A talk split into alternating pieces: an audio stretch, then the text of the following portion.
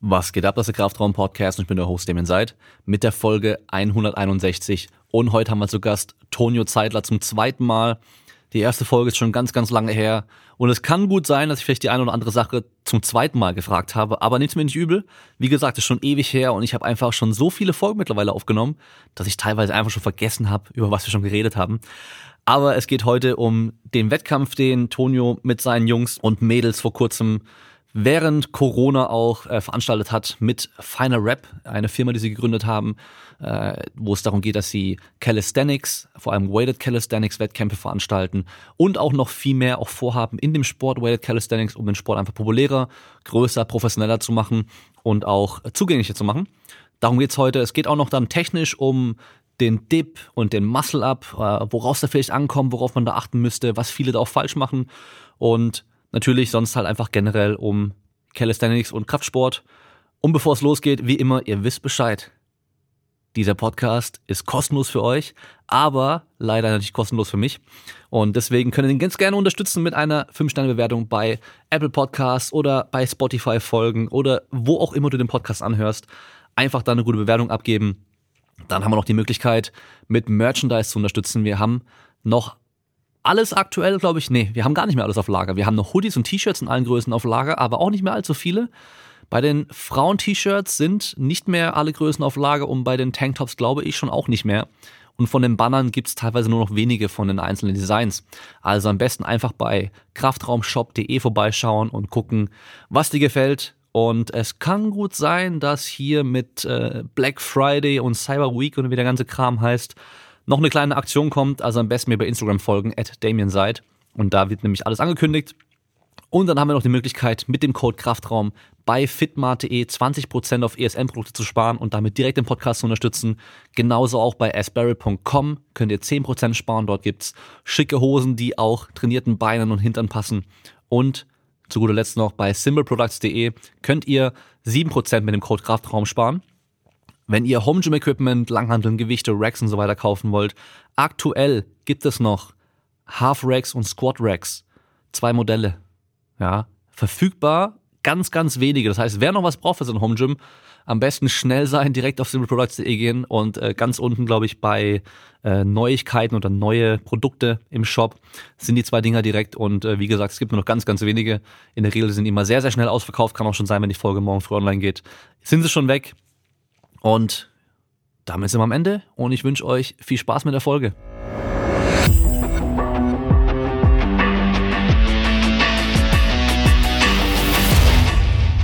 So, dann Teil 2, eineinhalb Jahre später.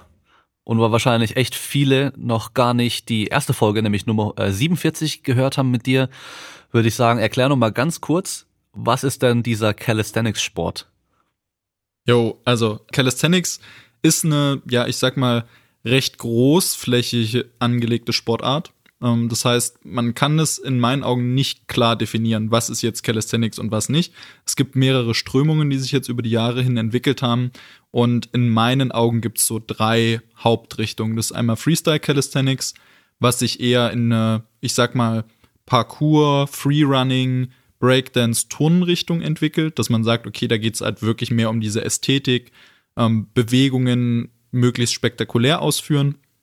Dann eine Endurance-lastige Variante, so das, was man typischerweise draußen an den Parks kennt, also viele, viele Wiederholungen ähm, mit möglichst wenig Equipment, was man benötigt, so dass das eigentlich so das Ding ist, womit die meisten auch anfangen.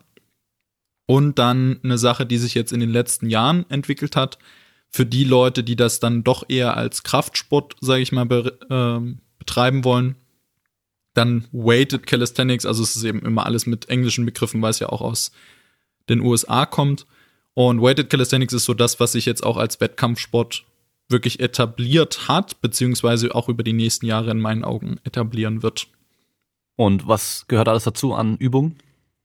Genau, also Endurance kann man mehr oder weniger so ein bisschen mit dem CrossFit vergleichen, beziehungsweise so ein Mischmasch aus CrossFit, Freeletics und einem Ansatz zu sagen, die Form muss aber trotzdem sauber sein. Das heißt, da gibt's eben eigentlich alle Bodyweight-Übungen, die man sich vorstellen kann. Die werden dann eben, ja, auch ein bisschen eingeschätzt, wie praktikabel das in einem Wettkampf ist. Also zum Beispiel Skin the Cat ist eine Übung, wo man quasi im Hang ist und dann die Beine nach oben Richtung Stange führt, nach hinten durch und man dann quasi in den Schultern hängt.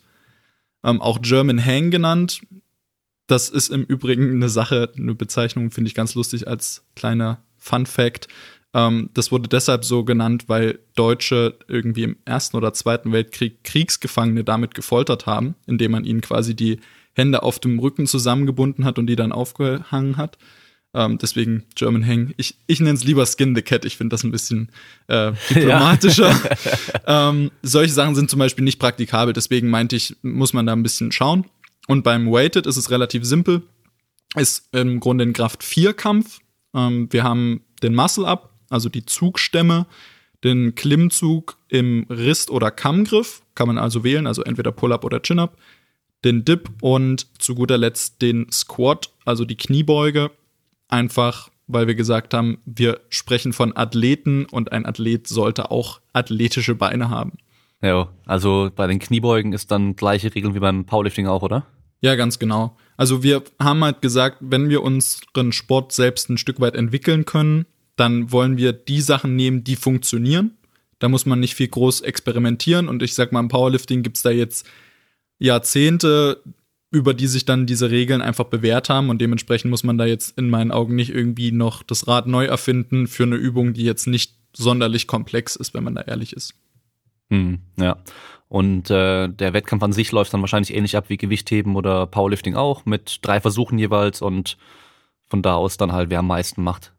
Ja, ganz genau. Ähm, um es simpel zu halten, haben wir auch gesagt, drei Versuche, ganz klassisch und am Ende gewinnt das höchste Total aufgrund dessen, dass wir halt keine oder sehr, sehr wenig Daten bisher haben, ist es so, dass man da natürlich keine Relativwertung bisher einführen konnte. Also gerade bei den Frauen ist es sehr kritisch, sage ich mal, weil da einfach auch die Teilnehmerzahl noch recht gering ist. In absoluten Zahlen ausgedrückt sind wir, glaube ich, bei insgesamt jetzt über zwei Jahre hinweg, glaube ich, 16 Damen, die gestartet sind, wenn ich mich recht entsinne, und über 80 Herren. Ähm, das heißt, das Vierfache an Männern oder mehr als das Vierfache an Männern, dass da einfach der Datensatz bei den Frauen dann schon kaum ausreicht, um da irgendwas äh, wirklich Sinnvolles an Relativkraft aufzustellen, ist logisch, glaube ich. Hm, ja, das heißt, die Mädels, die zuhören, äh, mitmachen auf jeden Fall beim nächsten Mal dann.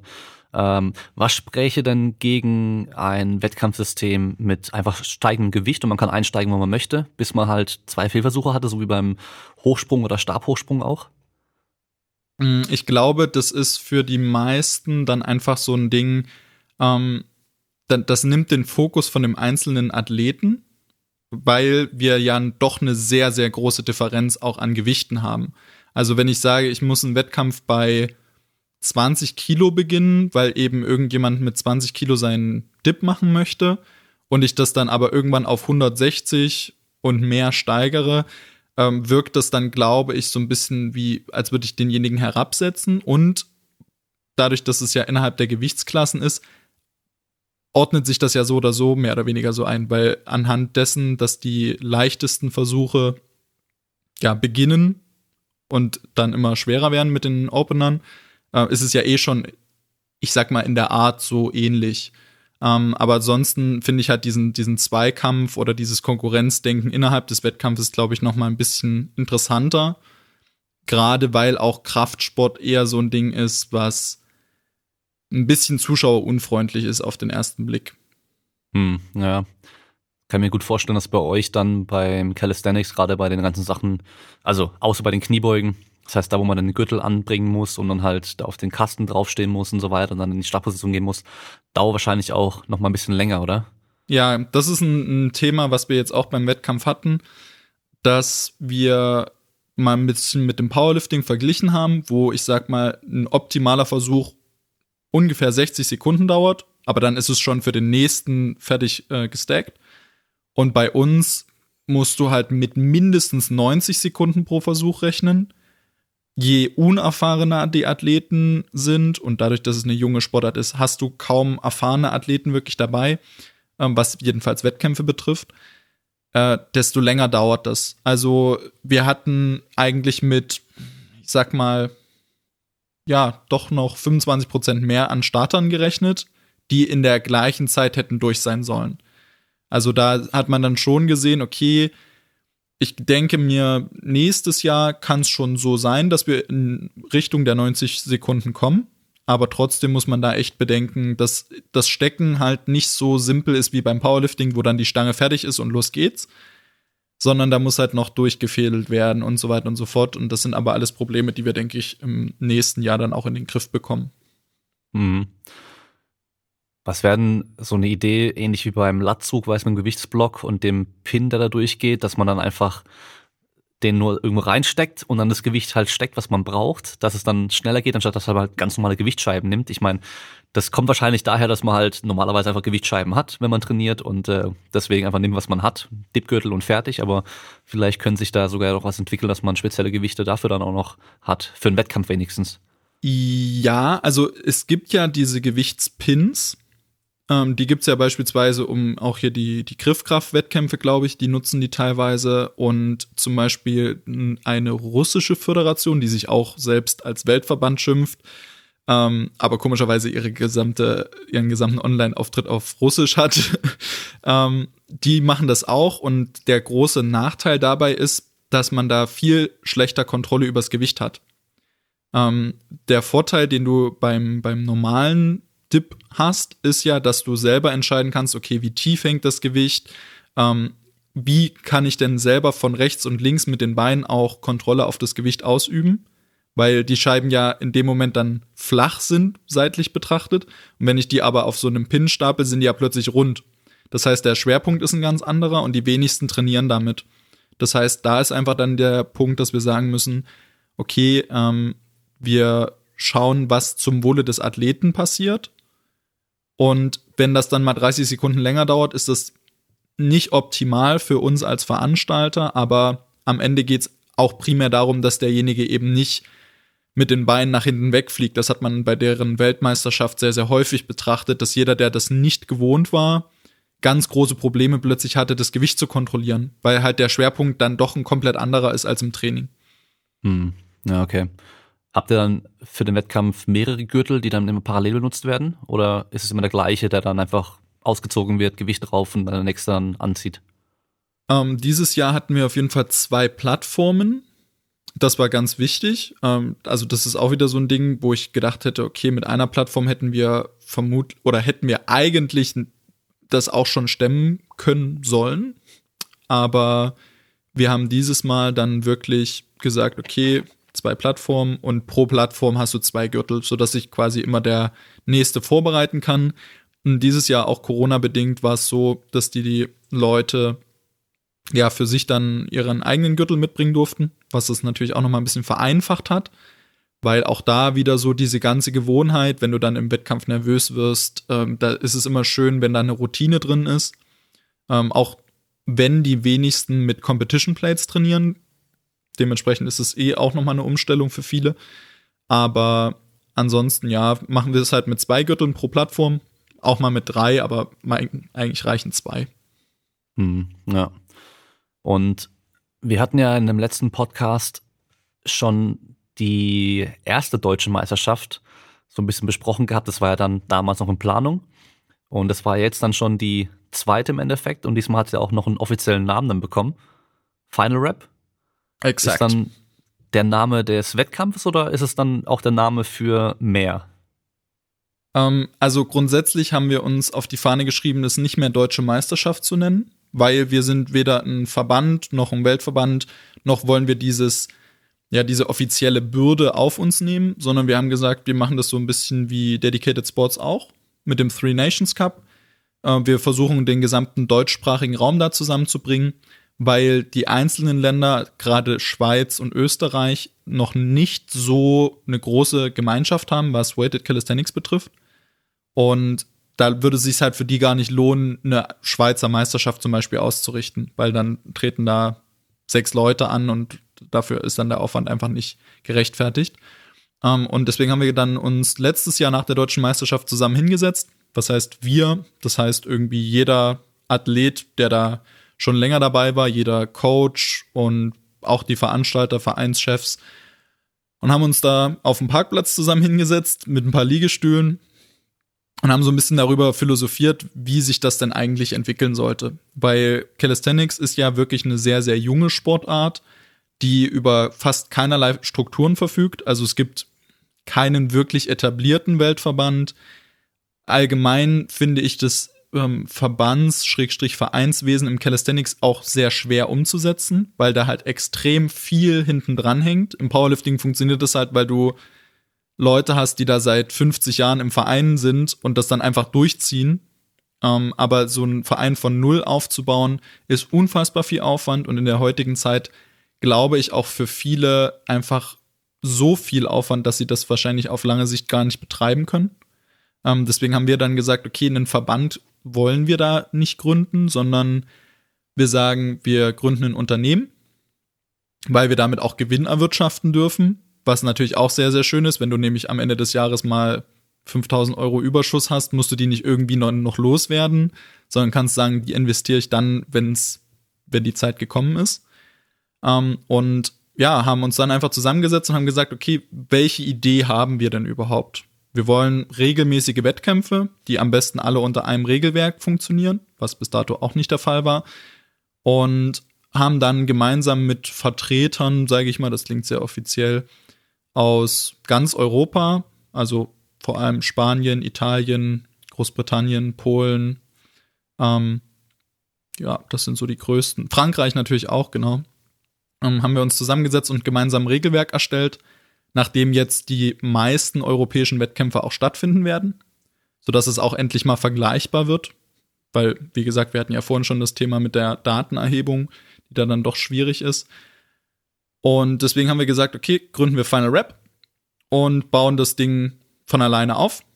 Ähm, wenn damit irgendjemand mal ein bisschen Geld verdienen kann, ist das umso besser, weil derjenige dann auch einfach mehr Zeit investieren kann, um den Sport voranzubringen. Und ja, dieses Jahr hatten wir eigentlich vier Regionalwettkämpfe geplant und eine Meisterschaft. Und das ist dann zu einer Meisterschaft runtergebrochen, weil ich glaube, das erste Regional sollte eine Woche nach Beginn des Lockdowns stattfinden. Und dann äh, monatsweise und dementsprechend, sage ich mal, war 2020 eher suboptimal. Aber ansonsten ähm, ist das so die Perspektive, die wir haben. Also möglichst flächendeckend, ja, ähnlich wie im KDK auch mit Landesmeisterschaften wollen wir halt auch möglichst viele Wettkämpfe anbieten, weil je kürzer der Weg bis zum Wettkampf, desto mehr Leute nehmen dann auch mal teil und finden dann vielleicht auch für sich so die, den Spaß am Sport. Mhm. Ja, wir müssen ja leider sagen, äh, eine Woche nach dem ersten Lockdown war die geplant, weil wenn die Leute gerade zuhören, äh, sind wir mitten im zweiten Lockdown. Also da können wir echt noch gespannt sein, wie das Ganze weitergeht. Äh, gibt's denn, also ich sehe da so ein bisschen so Parallelen äh, zu CrossFit, würde ich sagen. So wie es damals angefangen hat, es waren echt auch ein paar Leute, die einfach das geil fanden. Ähm, das haben viele in ihrer Garage gemacht damals und dann hat es so losgelegt, dass, also ging es so los, dass halt Leute bei sich dann einfach äh, zusammen halt irgendwie Awards gemacht haben und aber halt auch ein Unternehmen am Schluss dahinter dann stand.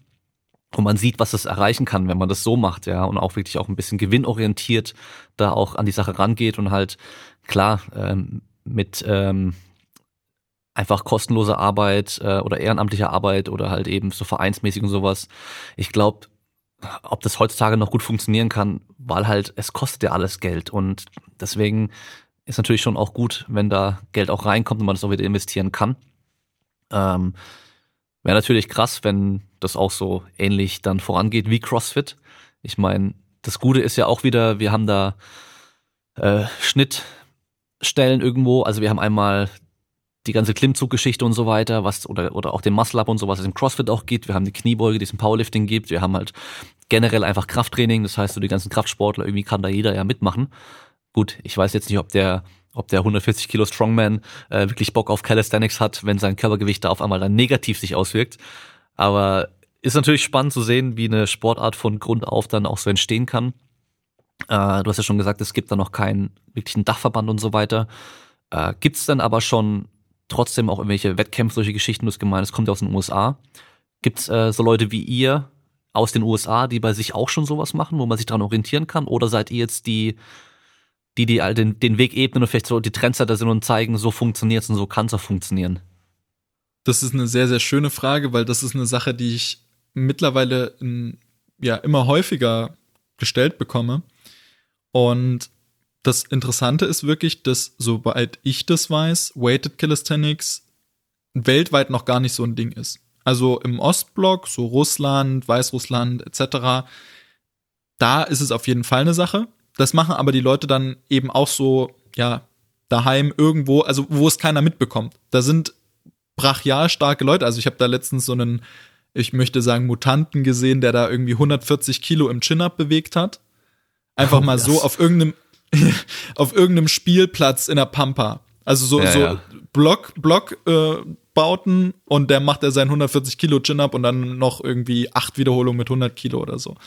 Um, ähm, aber der hat weder Instagram noch YouTube, sondern das ist so. Bei mir um die Ecke gibt's auch einen Calisthenics Park. Äh, der wurde vor ein, zwei Jahren oder sowas gebaut. Und ich war da auch natürlich schon ein paar Mal so. Ähm, da ist auch noch ein Spielplatz und so, da war ich mit meinem Kleinen auch schon. Und da sind immer wieder so russische Judokas hier aus dem Umgebung irgendwie. Und äh, die kommen dann da als Truppe irgendwie alle dahin, treffen sich dort zum Trainieren und äh, bringen auch ihre Kettlebells mit. Das Geile ist halt, der eine fährt einfach in der Bahn mit seinen Kettlebells auf den Schultern. Also rechts eine 24, glaube ich, links eine 20 oder so. Und dann äh, fährt er halt dann zu dem Park hin und die sind dann da auch irgendwie stundenlang und sind dann die ganze Zeit da Klimmzüge machen, Muscle-Ups machen, sonst irgendwas, Kettlebell-Swings und Kram. Also die machen da auch ihr Training so.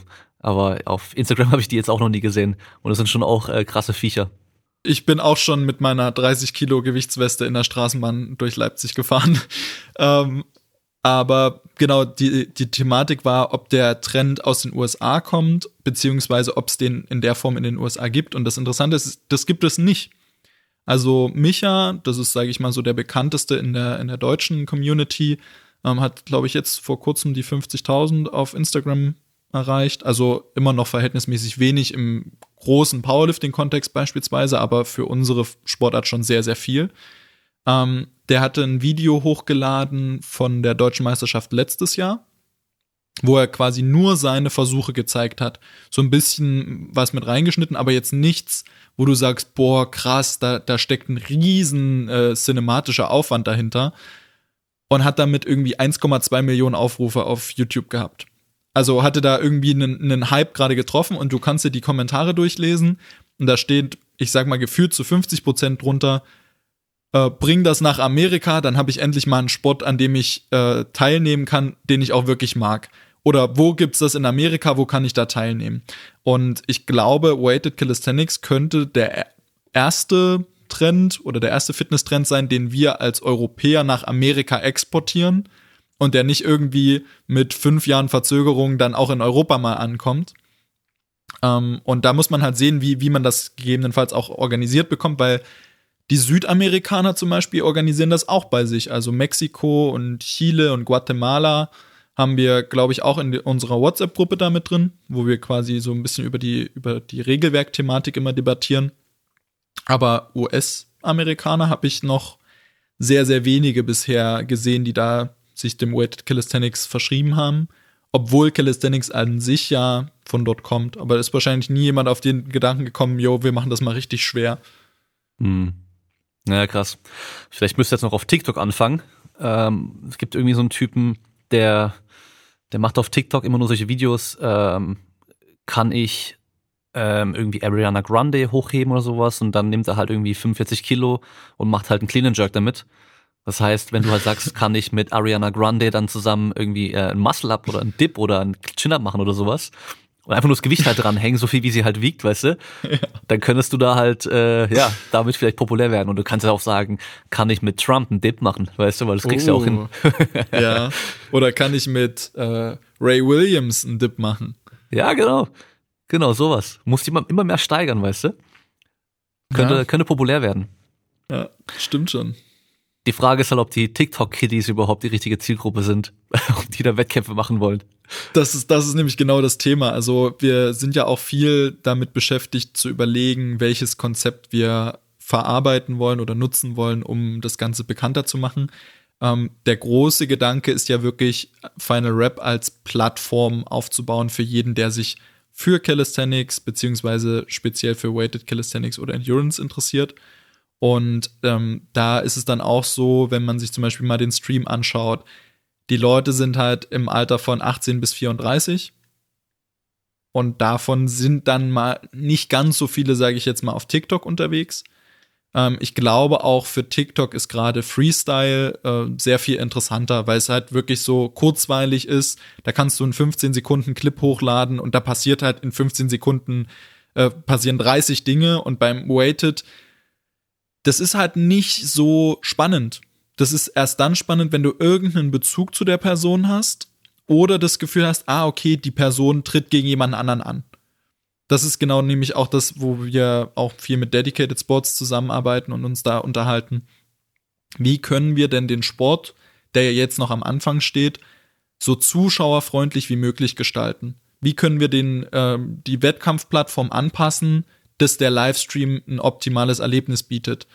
Ähm, das sind nämlich viele Dinge, die in meinen Augen auch in den letzten Jahren viele Sportarten nicht so wirklich auf dem Schirm hatten. Also ich hatte ja schon mal in der ersten Folge erwähnt, ich komme ja ursprünglich aus dem Judo und da ist es dann so, dass ich sage, okay, wenn ich mich da an die Wettkämpfe erinnere, da war halt nichts geboten für einen Zuschauer, sondern da ging es halt immer nur darum, okay, wir haben eine Matte, wir haben Kampfrichter, haben wir alles für die Athleten da und gut ist.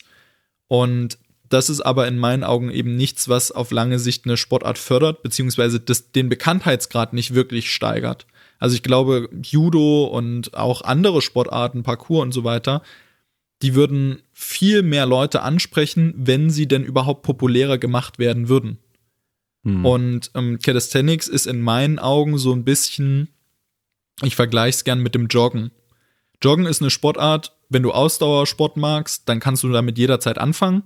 Du kannst es machen, wo du willst, wann du willst, bist du vollkommen unabhängig. Wenn du mit Calisthenics beginnen willst, ist es genau das Gleiche es trifft halt dann eher denjenigen, der so eher in die Kraftsportrichtung geht, der sagt, ah, ich würde gern Muskeln aufbauen oder stark werden. Und der kann damit auch jederzeit anfangen. Und wenn es die typischen Liegestütze sind, die er früh und abend mal 20 Stück macht. So habe ich auch angefangen mit 13, 14 und habe einfach jeden früh, jeden Abend Liegestütz gemacht, vier, fünf Sätze. Und das war dann so mein Calisthenics-Einstieg, obwohl ich überhaupt nicht wusste, was Calisthenics ist. Und ähm, das ist, glaube ich, so das Ding, wo wir wirklich einfach schauen müssen, wie Popularität steigern, über ähm, Instagram da eben auch viel einfach an Aufklärungsarbeit leisten, zu erklären, wie funktioniert was. Ähm, wir wollen jetzt YouTube-Tutorials produzieren. Eigentlich wollte ich das jetzt im November machen. Ist natürlich dank des Lockdowns ein bisschen schwierig, da dann ein Gym zu finden. Das heißt, das wird sich alles ein bisschen verschieben aber wir wollen eben eine Anlaufstelle sein für jeden, der mit Weighted Calisthenics irgendwie beginnen möchte.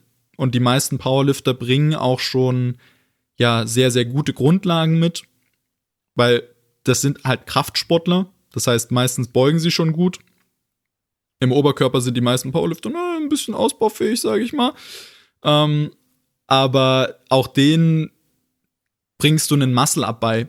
Aber dafür müssen sie erstmal verstehen, wie das funktioniert dadurch, dass es keine Fachliteratur gibt, also kannst du es dir nicht irgendwie anlesen, sondern du profitierst halt nur von den Erfahrungen, die wir jetzt in den letzten fünf bis zehn Jahren gemacht haben. Und das will ich dann eben auch in diesem Tutorial-Format bringen, weil wir freuen uns halt über jeden, der den Weg zu uns findet. Und uns geht es auch gar nicht darum, uns irgendwie elitär abzugrenzen und zu sagen, ja, und wir sind Calisthenics-Athleten und wir sind was Besseres, weil wir einen Muscle-Up können. Also wir beugen dafür 50 Kilo weniger, aber wir können einen Muscle-Up.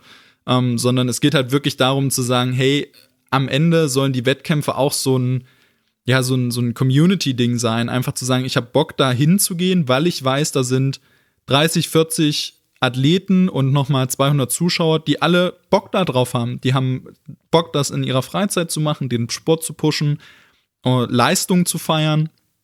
Und was du da am Ende für eine Leistung konkret ablieferst, ist vollkommen irrelevant, sondern es geht halt wirklich um deine persönlichen 100 Prozent. Und das war dann auch der Grund, ähm, warum wir uns für dieses One-Rap-Max-Ding entschieden haben, weil der Calisthenics-Wettkampf ist ja eher aus, einer, aus einem etwas anderen Format entstanden, also auch das ganze Weighted-Ding. Ähm, zur aktuellen Situation vielleicht noch die äh, Barriere, sag ich mal, um damit wirklich anfangen zu können. Also erstmal, du hast schon gemeint, klar, man kann Liegestützen machen und sowas, ja, aber selbst wenn man dann diesen Wettkampfsport machen möchte, braucht man halt auch viel weniger, als wenn ich sag mal, ich möchte jetzt zum Beispiel, ich möchte Powerlifting machen oder ich möchte CrossFit machen oder ich möchte Strongman machen oder sonst irgendwas. Da brauche ich halt gleich nochmal mehr Equipment generell, ich brauche mehr Platz. Äh, auf vielen Spielplätzen kann man ja mittlerweile theoretisch Weighted Calisthenics eigentlich optimal trainieren oder Calisthenics-Anlagen draußen, ja. Also mal, oder Trimmdichtpfade sind ja auch genial. Wir haben in so vielen deutschen Orten haben wir Trimmdichtpfade im Wald irgendwo. Klar, im Winter ist halt kalt und so, aber ich meine, es geht schon, wenn man will, ja. Zieht man sich halt Handschuhe an und dann geht es schon. Äh, da kann man dann seine Dips trainieren, man kann Klimmzüge trainieren. Klar, man muss ein bisschen schauen, wie viel kann ich mir da noch extra dranhängen oder kann ich Gewichte mitbringen und so weiter. Aber ähm, ich sag mal, wenn du, wenn du richtig viel beim Klimmzug dranhängen kannst, kannst du wahrscheinlich auch einarmige Klimmzüge dann theoretisch trainieren, oder? Wo du wahrscheinlich auch einen ganz guten Transfer hast. Wenn du halt keine Gewichte gerade hast, dann nimmst du halt einen Arm und dann äh, beim Dip wird es ein bisschen schwer wahrscheinlich, aber gibt ja, einarmige Dips? Klar. Ich glaube schon, oder?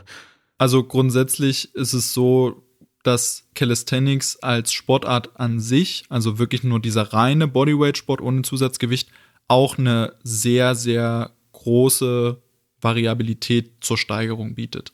Also es ist halt nicht so, ich stelle das gern überspitzt dar, um natürlich den Leuten zu sagen, wie geil Weighted Calisthenics ist. Aber grundsätzlich ist es so, dass du auch, ich sag mal, über drei, vier, fünf Jahre dich konsequent steigern kannst. Nur mit diesen Bodyweight-Übungen. Du musst halt wissen, wie du es machst. Auch da eben wieder das Problem, es gibt halt kaum Anlaufstellen, wo du sagen kannst, okay, da nimmt dich mal wirklich jemand an die Hand und gibt dir vielleicht auch mal ein Schema, wo dann steht, okay, pass mal auf, wenn du zehn Klimmzüge kannst, dann solltest du vielleicht als nächste Progression äh, Archer Pull-ups machen. Oder Typewriter Pull-ups. Oder also da gibt's halt unfassbar viele Varianten. Und ähm, das ist ja genau das Ding, was ich meinte mit der Plattform. Es geht jetzt eben auch viel darum, einfach zu erklären, okay, was mache ich denn mit welchem Ziel und wie kann ich das Ziel vielleicht auch erreichen, ohne dass ich jetzt Zusatzgewicht habe. Und die meisten ähm, profitieren, also wenn jemand jetzt wirklich mit Calisthenics anfangen will, auch als Powerlifter, die meisten Powerlifter können halt ihre fünf bis zehn Klimmzüge, da brauchst du noch überhaupt kein Zusatzgewicht. Da geht's auch so ganz klassisch erstmal nur darum, die Bewegung zu lernen, zu verstehen, was mache ich denn da überhaupt, wie komme ich denn da überhaupt hoch, weil ich glaube, das ist ein, auch ein Problem, dass wenn ich die Kraft habe, ähnlich wie beim Gewichtheben, wenn ich die Kraft habe, versuche ich das halt dann als Bewegungsanfänger immer damit zu kompensieren, was ja logisch ist, weil das macht der Körper halt automatisch. Aber du wirst automatisch dann die Technik schlechter lernen und neigst dann auch einfach dazu, zu viel Gewicht zu nehmen. Weißt du, also ich kenne Powerlifter, die dippen 100 Kilo und drei Monate später weiß ich aber schon, dass da dann die Story kommt oder der Post, ja, Dips haben mir die Schulter kaputt gemacht und ich mache jetzt keine Dips mehr. So, Bro, ja, ist ja logisch, weil du halt keine Ahnung von der Technik hast. Das ist so, als würde ich sagen, jo, Kreuzheben hat mir den Rücken kaputt gemacht, ähm, obwohl ich halt Technikprobleme da habe. Dann liegt das halt nicht an der Technik, äh, nicht an der Übung, sondern an der Technik. Und draußen zu starten ist eine, eine sehr, sehr coole Sache. Also ich meine, ich habe auch die ersten zwei Jahre fast nur draußen trainiert. Und man kann viele Dinge auch mit wenig Zusatzgewicht schwerer machen oder mit langsamer Exzentrik. Du hast jetzt selber einen äh, schönen Post gebracht, wie man das zu Hause vielleicht umsetzen kann, sinnvoll. Und das trifft auf Calisthenics eins zu eins zu. Du arbeitest halt mit unterschiedlichen Kadenzen und dann wird es automatisch anstrengender und dementsprechend wirst du gerade als Anfänger jetzt auch locker ein Jahr theoretisch draußen trainieren können. Hm. Zum Dip. Ich war auch immer einer, der gesagt hat, ja, Dips tun meiner Schulter nicht gut und so. Und äh, wenn ich die halt einfach irgendwie so hinscheiß, also äh, wirklich einfach da hingehe und dann halt äh, schnell hoch und runter gehe bei, den Dips, dann merke ich es schon auch in der Schulter. Und ähm, ich bin aber schon auch immer wieder dran, Dips zu trainieren, jetzt aktuell auch wieder. Und ich nehme aber kaum Zusatzgewicht. Ich habe jetzt auch die ersten paar Wochen wieder komplett ohne Gewicht gemacht, dann auch nur zehn Wiederholungen, obwohl ich ja theoretisch dann auch deutlich mehr schaffe und so. Aber wenn ich wirklich darauf achte, dass meine Schulterblätter fixiert bleiben und so weiter, weiß ich in dieser Depression dann bleibe von den Schulterblättern und dann wirklich einfach fest und stabil bleibt, dann sind die halt so viel schwerer, als wenn ich die einfach irgendwie hinklatsch. Und äh, dann sind die auch anstrengend. Das ist echt krass ohne Gewicht dann schon, weißt du. Und äh, dann nehme ich halt irgendwie eine 12er Kettlebell sogar nur dran und mache halt meine 10 Wiederholungen wieder, aber versuche halt wirklich sehr, sehr sauber zu arbeiten. Und meine Schultern geht super. Also ich spüre meine Schultern gar nicht. Und mein Trizeps pumpt wie Hölle. Also dann auch viel krasser als sonst so. Ja, das ist ja bei den Dips eh super interessant, dass viele so beim Squat Warm-up oder allgemein beim, ähm, beim Kniebeugen und beim Heben machen die sich so viel Gedanken darüber, wie mache ich das Setup richtig. Da nehmen die sich zwei Minuten Zeit teilweise, um sich da ordentlich vorzubereiten. Und dann guckst du dir den Dip an, der von der Komplexität her genauso eine Grundübung eigentlich ist, weil du hast ähnliche ähm, Muskeln und Gelenke, die daran beteiligt sind wie beim Bankdrücken beispielsweise, nur dass es noch mal einen Ticken komplizierter ist. Und dann hüpfen die da so rein, so stellen sich hin, springen dort rein, sind so halb verankert, überkreuzen die Beine ähm, und bringen so den maximalen Stress irgendwie auf die Schulter. Hauptsache man ist unten. Und das funktioniert bei manchen, aber auf lange Sicht natürlich eher weniger. Und da ist es dann halt auch so, dass ich ja, wir hatten jetzt auch zwischendurch mal Webinare angeboten, ähm, um das alles mal ein bisschen konkreter zu erklären, wie das alles funktioniert, um einfach auch ein Verständnis dafür zu erreichen. Weil der wesentliche Unterschied, warum Leute Bankdrücken und Dips nicht miteinander gleichsetzen sollten, ist, dass beim Bankdrücken meine Bewegung ungefähr, was den Ellenbogen betrifft, auf Höhe des Oberkörpers aufhört. Also ich habe sehr, sehr wenig Bewegung des Ellenbogens, die hinter dem Oberkörper stattfindet. Und beim Dip ist es aber genau andersrum. Da habe ich fast die gesamte Bewegung nach hinten ähm, am Oberkörper vorbei. Ich will jetzt hier nicht mit Fachbegriffen um mich schmeißen, sondern ich versuche es ein bisschen simpel zu halten. Aber ich versuche ja den Ellenbogen am Körper nach hinten vorbeizuführen und dann mich wieder nach oben zu drücken.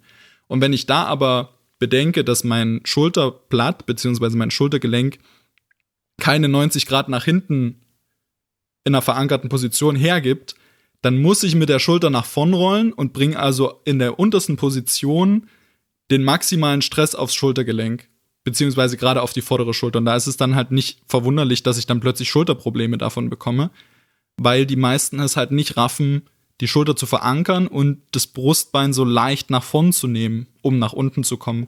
Weil ich dann eben nicht am maximalen ähm, Gelenkspektrum arbeite, sondern immer noch ein bisschen äh, zum Kompensieren habe, falls es dann wirklich zu schwer werden sollte. Hm. Und wenn du dann aber mal schaust, so die ganzen, vor allem von früher, die Empfehlungen, wie man Dips ausführen sollte, vor allem von den ganzen Bodybuildern auch, sei es dann auch noch unterschiedlich Dips für die Brust und Dips für den Trizeps und sowas, dann heißt es manchmal, ja, Brust immer raus, ganz aufrecht bleiben und Schulterblätter hinten zusammenziehen und so ein Zeug, weißt du. Also alles, was eigentlich komplett limitiert, dass du eh nicht runterkommst und dann aber so tief runtergehen, wie du nur kannst überhaupt. Und dann braucht man sich halt nicht wundern, wenn halt echt viele sagen, ja, Dips äh, waren Kacke für meine Schultern. Ja, ganz genau. Aber das ist ja das Ding, ähm, das will ich ja auch mit Final Rap dann in der Zukunft einfach beheben, indem man einfach wirklich einen, einen Anlaufpunkt schafft, auch für Leute, die sich dann vielleicht irgendwann mal als Trainer weiterbilden wollen. Ähm, kann ich mir auch gut vorstellen, dass man da in Zukunft eine entsprechende Lizenz mal anbietet, dass man einfach sagt, okay, wenn wir jetzt mit den Wettkämpfen ja schon beweisen, dass wir das Know-how in der Sportart haben, warum soll ich die Leute dann zu irgendeinem x-beliebigen Anbieter schicken, von dem noch nie jemand irgendwas gehört hat innerhalb der Sportgemeinschaft und die ist halt sehr, sehr familiär immer noch. Ähm, da frage ich mich halt, woher nehmen die die Berechtigung, zu behaupten, das ist jetzt ein Calisthenics-Trainer C-Lizenz, B-Lizenz, A-Lizenz. Und derjenige, der das dort aufgeschrieben hat, der hat irgendwie Trainieren wie im Knast gelesen, was halt so ein 0815 Amazon-Buch ist, was trotzdem Bestseller ist. Das will ich jetzt damit gar nicht schlecht reden, aber das hat halt überhaupt keinen wissenschaftlichen Anspruch, nicht im geringsten. Sondern das ist halt so dieses, ah, okay, da sind zehn Wochen gratis Trainingsplan drin. Das ist der Hauptbeweggrund, warum sich das jemand kauft. Aber da, da, da steht halt kaum fundiertes Wissen dahinter, was natürlich eben, wie gesagt, ein Grundproblem im Calisthenics immer noch ist. Hm. Ich sehe da auch das Potenzial, dass dann zum Beispiel CrossFit-Coaches, Personal Trainer und so weiter, Sportart-Coaches aus verschiedenen Sportarten sich da auch in die Richtung weiterbilden wollen, weil ich sag mal, beim CrossFit ist natürlich auch ein Teil davon, dass man halt auch Calisthenics-Übungen drin hat. Klar, die haben ihre eigenen Techniken, wenn es um Klimmzüge und so weiter geht und Muscle-Ups und so. Ähm, wobei die natürlich auch gern mal strikt trainieren. Und da seid ihr dann die Kings. Ja? Und ich meine, die CrossFit-Coaches gehen dann auch zu Gewichtheberlizenzen oder Fortbildung, um sich in dem Bereich dann weiterzubilden. Also warum dann auch nicht da? Ja, sehe ich halt auch so. Und das ist ja genau das, was du vorhin auch schon angesprochen hast was mir persönlich so wichtig ist, dass die Gemeinschaft so offen bleibt. Zu sagen, hey, wir freuen uns, also letztes Jahr zur deutschen Meisterschaft Endurance ist, glaube ich, Vivi aus Berlin, äh, auch eine, eine CrossFit-Athletin, äh, ist Zweite geworden. Da hat aber niemand gehatet, äh, ja, du hast ja schon mal ein Video mit Kipping-Pull-Ups hochgeladen. So ist ja vollkommen egal, was du in deiner äh, sportlichen Karriere so machst. Ähm, ich meine, wenn ich mir das, wie ich im Judo trainiert habe, anschaue, ist das auch kein Calisthenics-Anspruch. Aber darum geht's ja nicht, sondern wenn du zum Wettkampf kommst und dich an die Regeln normal hältst, ist es vollkommen egal, ob du Strongman, Powerlifter, Crossfit-Athlet oder Tischtennisspieler bist. Ähm, sondern es geht ja wirklich darum, einfach gemeinsam Sport zu treiben und das unter einem, ja, Deckmantel eines Regelwerks, das für alle gleich ist. Oder für alle fair, besser gesagt. Das zeigt ja vielleicht auch eher noch, wie jung die Sportart ist und wie wenig Konkurrenz es gibt, wenn jemand aus einer verwandten Sportart, sag ich mal, die eigentlich anders trainieren, kommt und dann innerhalb von diesem Regelwerk auf einmal zweiter Platz werden. Ja, ist halt klar, wie jetzt irgendwie Haftor Björnsson oder sowas, der zum Powerlifting kommt und dann halt da irgendwie äh, Weltklasse-Leistung abliefert, dann sieht man halt, okay, irgendwie, vielleicht sind die ganzen Powerlifter gar nicht so krass alle, wenn dann andere Leute kommen aus anderen Sportarten. Ähm, ja, gibt ja viele Beispiele, wo man da, wo man da finden kann, dass halt die Leistungsdichte einfach noch nicht so hoch ist. Aber ja. warum auch? Warum auch, wenn die Sportart noch so jung ist? Ich wollte gerade sagen, also wenn man jetzt mal überlegt, die meisten Powerlifter, ich sag mal von den guten Leuten oder von denen, von denen, die dann schon zur erweiterten Weltspitze oder zur deutschen Spitze gehören, werden so um die 200 Kilo beugen. Und das ist sogar fast, ich sag mal, fast unabhängig der Gewichtsklasse, wenn man jetzt bei den Männern sich das anschaut. Und bei uns. Drücken, oder? Äh, oder beugen? Beugen. 200 Kilo drücken, also benchen? Das würde ich, ja, würde ich jetzt krass Also wenn du, wenn du von Weltspitze redest, dann auf jeden Fall. Ja, von der Weltspitze. Nee, ich meine jetzt eher so in, in dem äh, deutschen, europäischen Kontext. Also da ist so, so eine 200 Kilo Beuge ist halt nicht viel. Das ist nix, Im, ja. Genau. Und im Calisthenics sind so 200 derzeit für die meisten wirklich so eine Sache, die sie erstmal erreichen wollen. Weil da halt auch erstmal, ja, da, da stehen zwei Jahre, sage ich jetzt mal, oder drei Jahre Training erst dahinter. Bei den meisten jetzt wirklich Beintraining. Das heißt, da hast du als Powerlifter auch noch sehr, sehr viel Potenzial. Wenn du aber jetzt, sage ich mal, in fünf Jahren kommst, wo die Leute dann eben auch ihre sieben Jahre Kniebeugen hatten und nicht gleichzeitig noch heben mussten, also quasi einen einzigen Beinlift haben, dann wird das sich wahrscheinlich auch dem Powerlifting annähern. Vermutlich nie ganz erreichen, weil da der Oberkörper halt dann doch irgendwann drunter leiden wird, denke ich. Aber ich habe natürlich auch so das geheime Ziel, vielleicht irgendwann mal so um die 300 zu beugen, ähm, weil ich will ja auch ein 600er Total erreichen. Ähm, aber du hast absolut recht. Am Ende ist es auch cool, einfach zu sagen, wenn jemand aus einer anderen Sportart kommt, hat der trotzdem Siegchancen. Und das, das macht es ja aber auch so spannend oder so spaßig, dass ich jetzt, sage ich mal, wenn ich jetzt ähm, noch anfangen würde zu heben, auch nicht so schlecht im Powerlifting wäre. Ohne dass ich jetzt irgendwie regelmäßig benche, sondern ich mache das halt mal so in den, in den Volumenblöcken, um ein bisschen Muskeln noch aufzubauen. Aber ansonsten dippe ich nur und würde wahrscheinlich jetzt, sage ich mal, mit einem ordentlichen Peak auch so zwischen 190 und 200 benchen.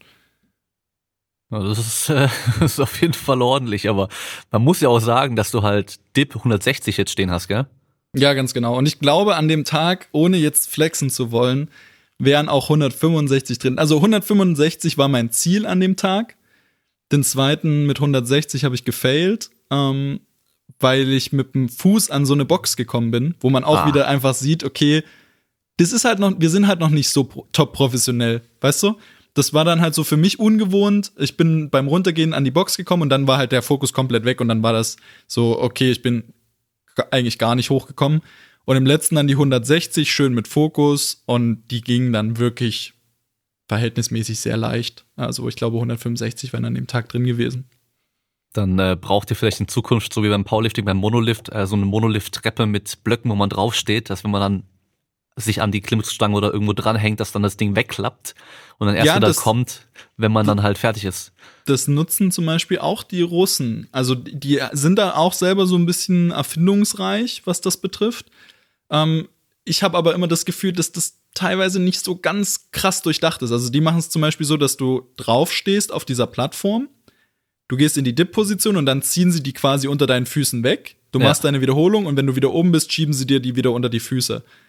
Das Problem ist aber nicht, dabei. Wenn du failst, dann. Genau. wenn, was, was machst du, wenn du failst? Dann, dann bist du halt so, keine Ahnung, 50 Zentimeter in der Luft und ballerst dir dann halt die, die Schultern weg oder was. Ähm, deswegen es ist manchmal nett gemeint, aber vielleicht nicht immer ganz zu Ende gedacht. Brauchst äh, so eine. Gibt doch bei äh, Ninja Warrior, weißt du, wenn die am Schluss dann dieses Seil hochklettern, wo die Plattform unten hochgeht. Ja. Sowas, dass wenn man langsam runtergeht, dann macht es keinen Widerstand. Wenn du schnell gehst, wie beim, beim, äh, beim Autogurt, beim Sicherheitsgurt, weißt du, dann blockiert's dann so. Wobei dann, ja, dann gibt's dann wieder Aber ungültige Versuche und so, also. Pass auf, das ist ja das Geile bei uns. Wir arbeiten ja mit Barsflex zusammen. Darf man hier Werbung machen in dem Podcast? Klar. Äh, genau, wir arbeiten mit Barsflex zusammen ähm, die uns auch die Wettkampfanlage hingestellt haben. Und ich, wenn ich mich recht entsinne, hat die Wettkampfanlage in der Entwicklung und der Umsetzung zwei Wochen gedauert.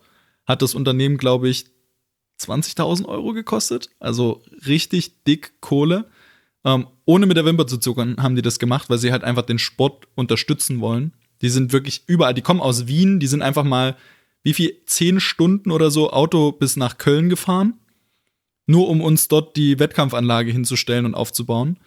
Ähm, und mit denen arbeiten wir halt sehr, sehr eng zusammen und überlegen eben, was können wir besser konzipieren beim nächsten Mal. Also viele Fragen, auch von den Powerliftern habe ich jetzt bekommen, äh, per Privatnachricht, was habt ihr denn für einen Dipbahn?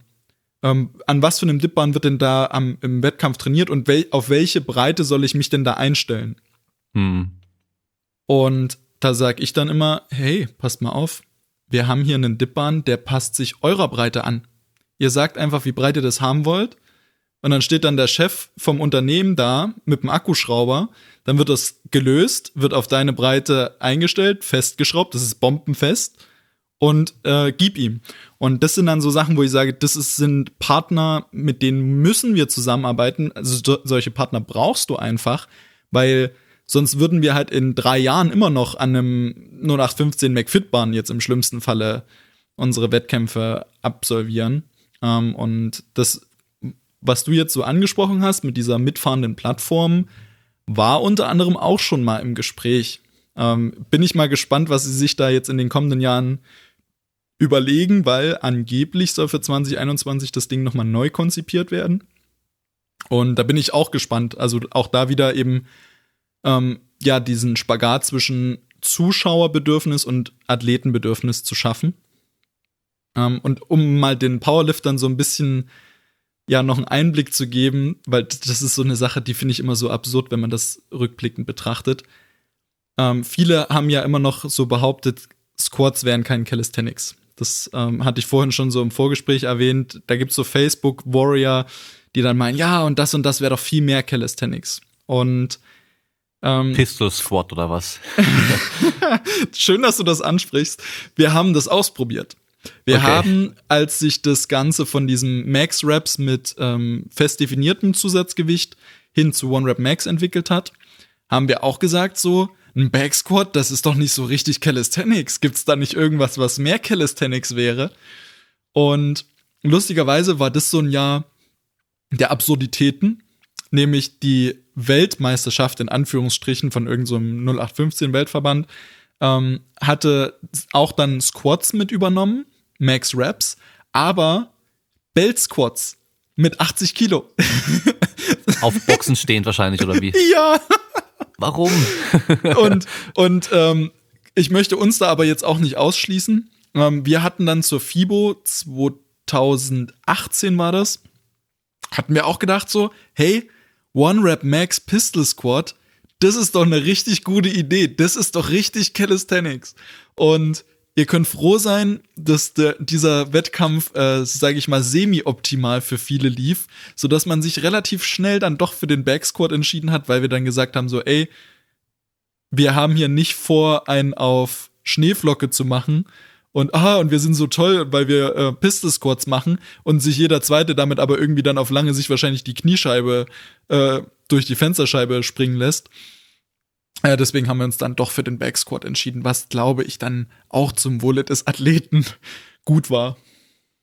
Das Problem ist ja, die, die Pistol Squat kannst du einfach schlecht beladen irgendwie und dann hast du zwei Beine, dann machst du dann nur eins, testest du nur eins, testest du beide und am Schluss, was ihr macht, ist eigentlich ein Krafttest. einen Krafttest in bestimmten Übungen, die relativ stabil sind eigentlich auch, weißt du, und relativ ähm, gut beladbar sind. Das heißt, ein Dip ist schon relativ stabil, wenn man jetzt irgendwie äh, einen freien Handstand-Push-Up machen würde mit äh, extra Gewicht.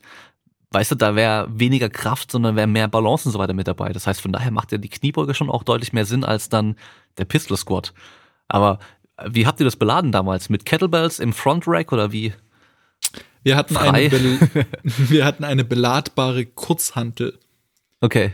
Und das geht ja noch weiter. Es geht ja nicht mal nur um diese, diese reine Balance-Sache, sondern das Simpelste überhaupt. Was machst du denn, wenn du nicht hochkommst?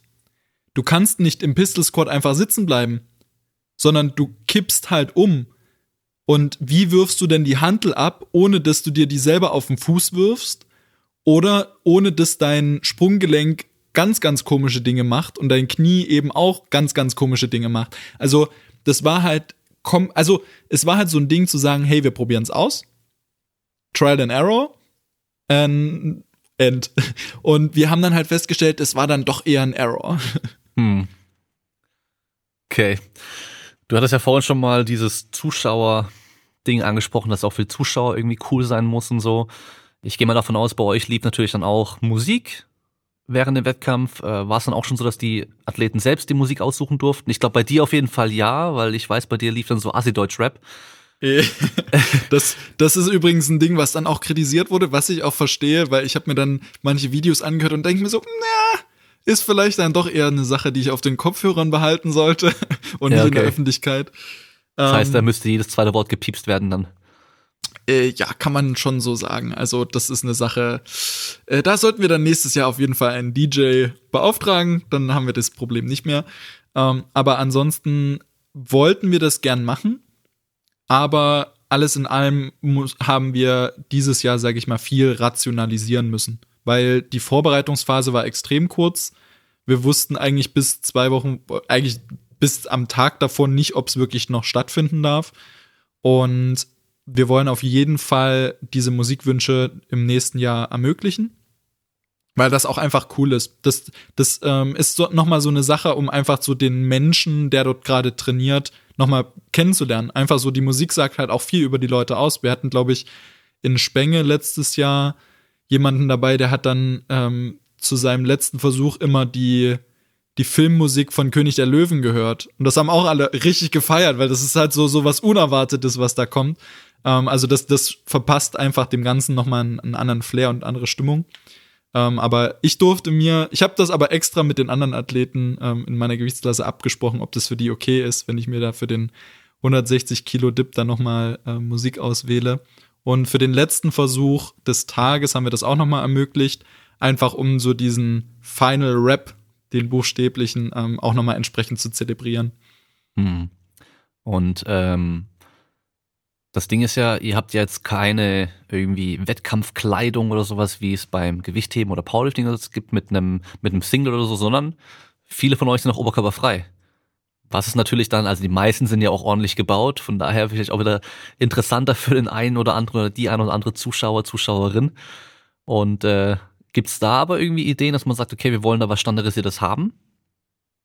Das ist eine, eine Sache, äh, auch wieder eine sehr gute Frage, auch wieder eine Thematik, die wir jetzt gerade intern besprechen, weil wir hatten mit den ähm, Jungs von Dedicated Sports halt auch viel uns unterhalten und Problem war, dass sie dadurch, dass sie ja die Szene noch gar nicht wirklich kannten, bei den Bildern zum Beispiel teilweise die Leute nicht richtig zuordnen konnten, weil die sich ein bisschen ähnlich sahen ähm, und dann hat gab es da ab und zu mal Probleme, so dass wir gesagt haben, okay, in irgendeiner Art und Weise müssen wir halt mal schauen, dass man irgendwie eine, eine Startnummer in irgendeiner Art und Weise platziert.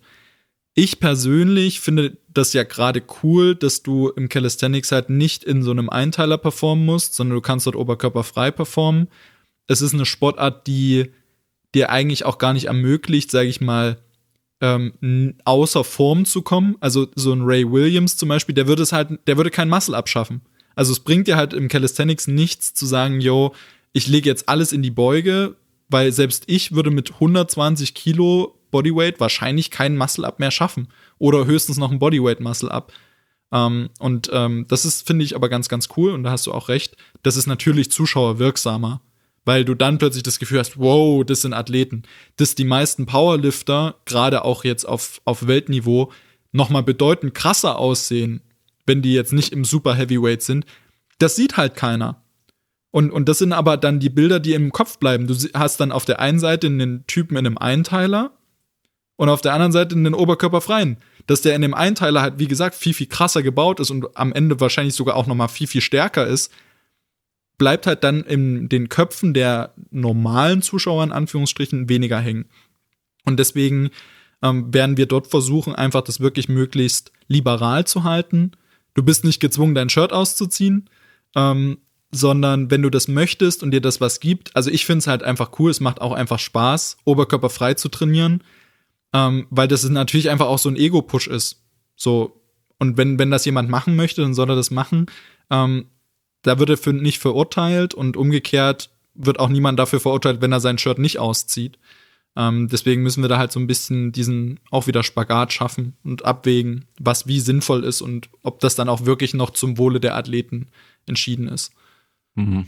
Ich habe eine gute Idee für die Startnummerplatzierung. Und zwar, kennst du diese Cappies mit dem Propeller oben drauf? Einfach da statt dem Propeller halt eine Nummer dann oben hinmachen, weißt du? und am besten mit so einem, ja. äh, mit so einer Feder, weißt du, dass er richtig ja. herbaumeln kann, so, das sieht richtig gut aus. Genau, und, und äh, du, du kannst dann für einen gewissen Aufpreis kannst du das noch äh, mit deiner Lieblingsfarbe beleuchten. Genau, dass ja. es dann immer so leuchtet, wenn du, wenn du gerade an. Oder noch besser, du machst es wie in diesen, in diesen äh, Restaurants, wo so genau. Selbstbedienung ist, dass es dann quasi anfängt zu vibrieren, wenn du dran bist. dann ja, fängt genau. es an, bei dir auf dem Kopf zu leuchten und es vibriert. Ja, aber das mit dem Vibrieren ist gar keine schlechte Idee, ohne Witz. Also dann, dann bräuchten viele keinen Betreuer mehr bei Wettkämpfen, wenn sie halt einfach wüssten, wann sie dann dran sind so. Weißt du, wenn es einmal kurz vibriert, okay, äh, drei Leute vor ja. dir, dann vibriert es nochmal, zwei Leute vor dir. Weißt du so?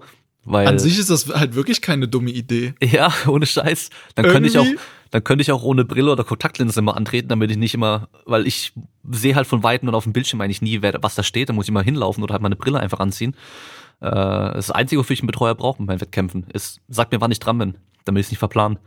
Aber theoretisch müsste man das auch nur einmal sich zulegen, weil du sammelst es einfach nach dem Wettkampf wieder ein ja. Kaufst dir halt so, je nachdem wie viel du brauchst, so 60 oder 100 Stück, je nachdem, ja, nee, am Tag sind es so 40 meistens. Wenn der nächste Vapiano pleite geht, dann klingeln wir da und sagen, hey, gib uns die ja, genau. Oder wir, wir lassen einfach Stück für Stück immer mal einen mitgehen. Ja, genau. ja, die, ja, es dürfte alles nicht so teuer sein, die Dinger. Also von daher Nö. Müsste eigentlich schon gehen. Aber dann kommen wir jetzt nochmal zum Wettkampf, weil ähm, es wurde ja auch ein bisschen Geschichte geschrieben.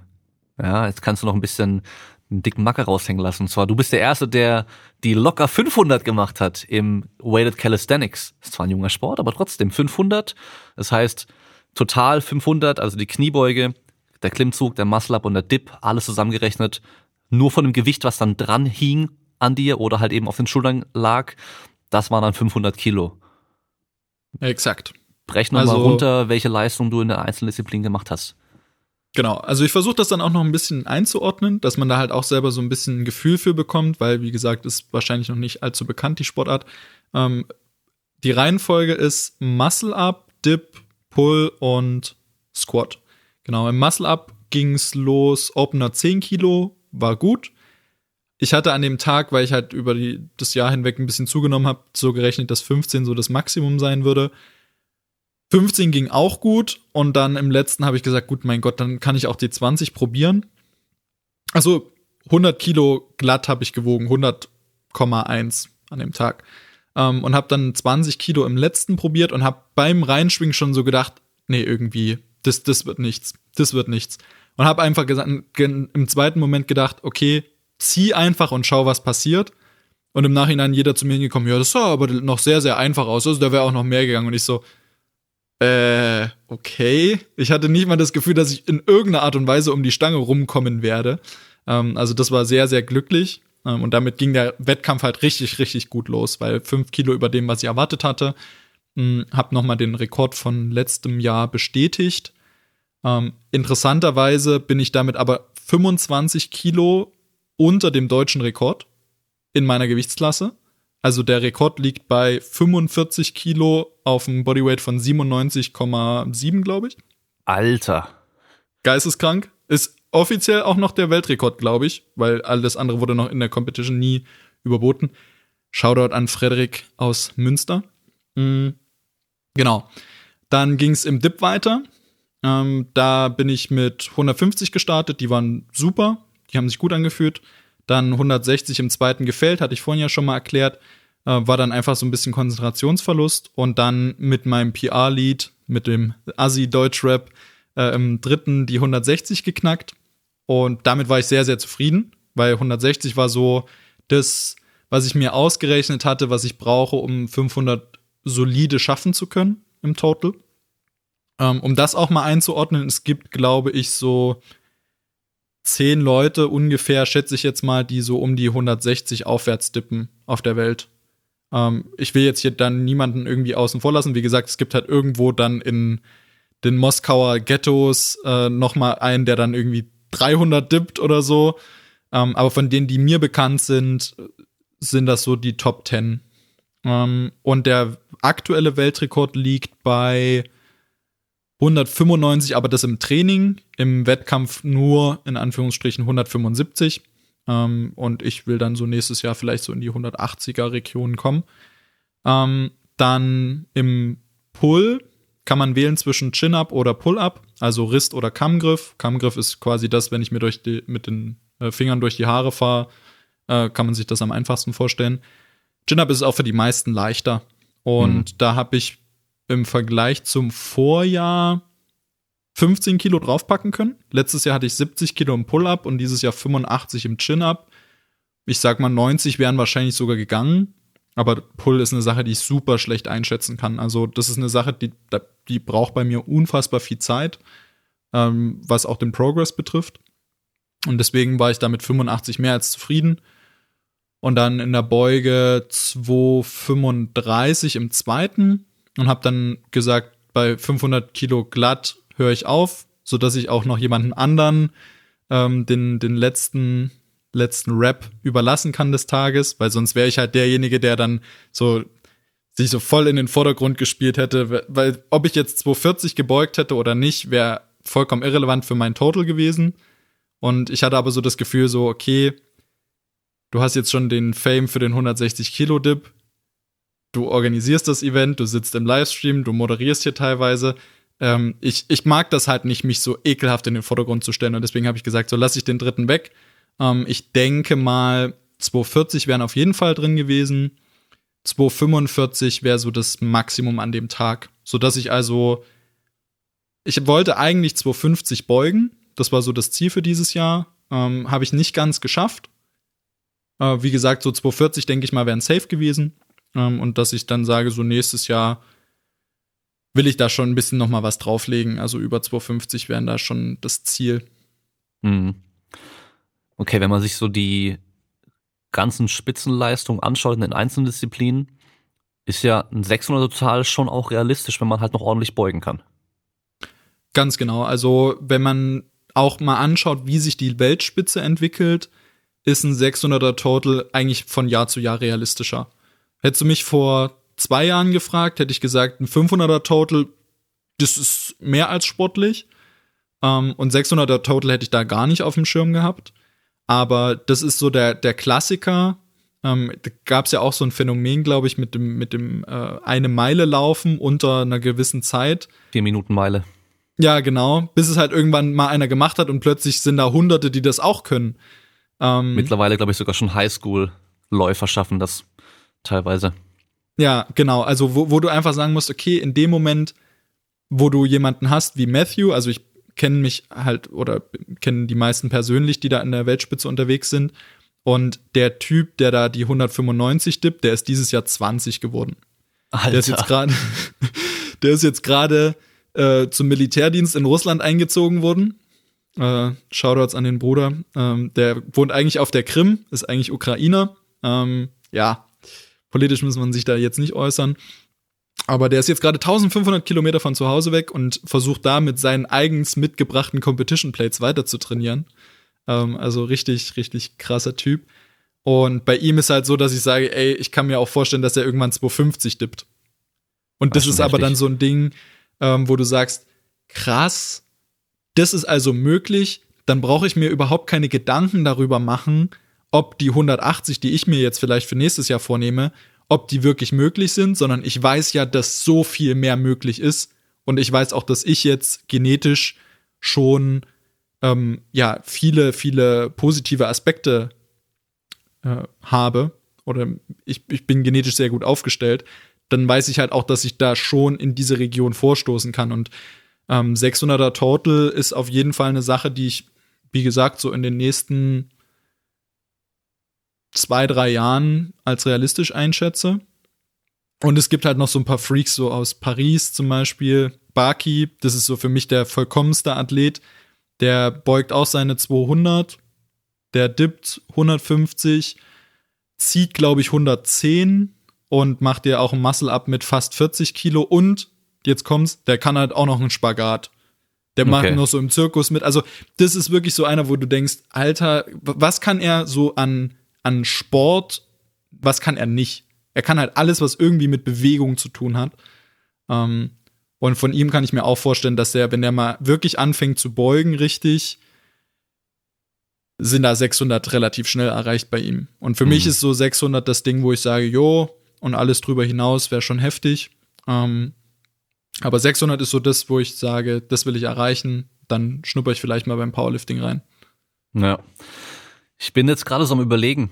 Ähm, das Coole daran ist ja, dass die Kniebeuge mit dabei ist, weil sonst könnte ich mir gut vorstellen, dass halt echt Leute aus dem Klettern zum Beispiel gerade in leichten Gewichtsklassen rüberkommen könnten und halt wahrscheinlich im Klimmzug und vielleicht auch im Muscle-Up, wenn sie es technisch hinbekommen, bestimmt ganz, ganz gut äh, mitmachen könnten, aber die Kniebeuge fehlt dann, komplett. Da gibt's, hatten wir äh, auch, wenn ich okay. dich da kurz unterbrechen darf, im Wettkampf in München hatten wir das auch. Da war ein Turner dabei, der war richtig, richtig stark im Oberkörper und hat am Ende aber, glaube ich, fast genauso viel gebeugt, wie er gedippt hat. Mhm. Und damit war er halt dann schon wieder aus dem Gesamtklassement wieder raus. Ja. So wie bei mir andersrum, ich könnte ordentlich beugen, aber ich könnte den ganzen Rest nicht, von daher hätte ich dann auch wieder ein, ein super schlechtes Total. Ähm, gut, man muss auch erstmal ein Muscle-Up hinbekommen an der Stange. Ist auch nochmal so ein Ding. Ähm, das heißt, das ist, also, könnte man da mitmachen, ohne den Muscle-Up zu schaffen? Oder ist man dann auch schon raus? Nein. Also, das ist genau das Ding, wo wir gesagt haben, hey, wir wollen natürlich möglichst vielen den Einstieg in die Sportart ermöglichen. Deswegen musst du nicht einen Weighted Muscle abmachen, aber du musst in jeder Übung eine gültige Wiederholung haben.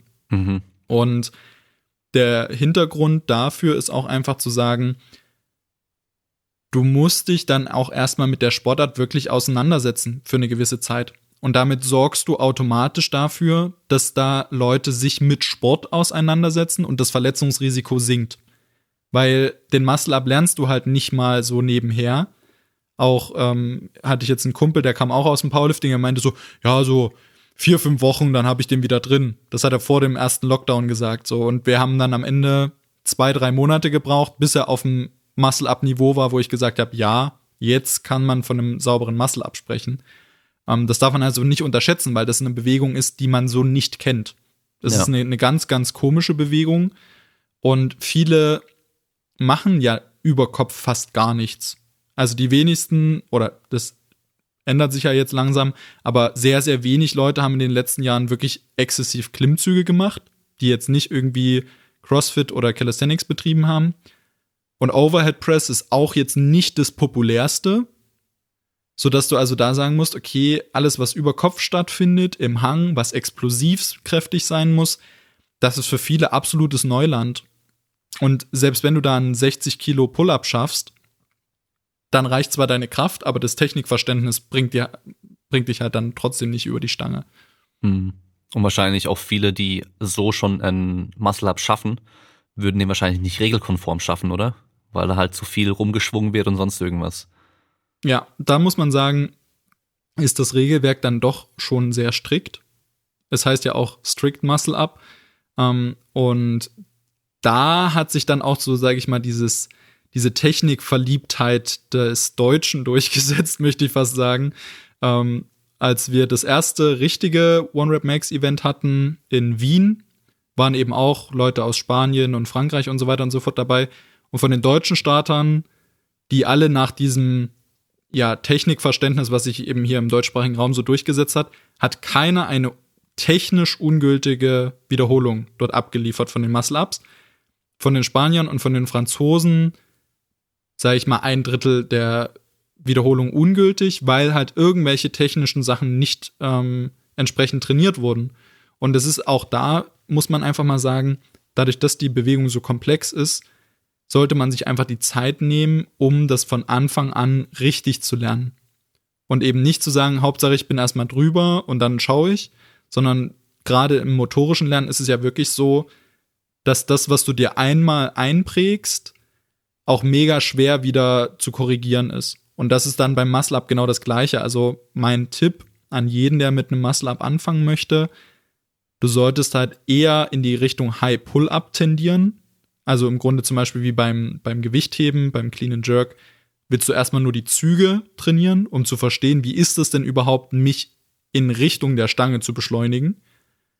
Und dann kann ich irgendwann darüber nachdenken, wie es ist, rumzukommen.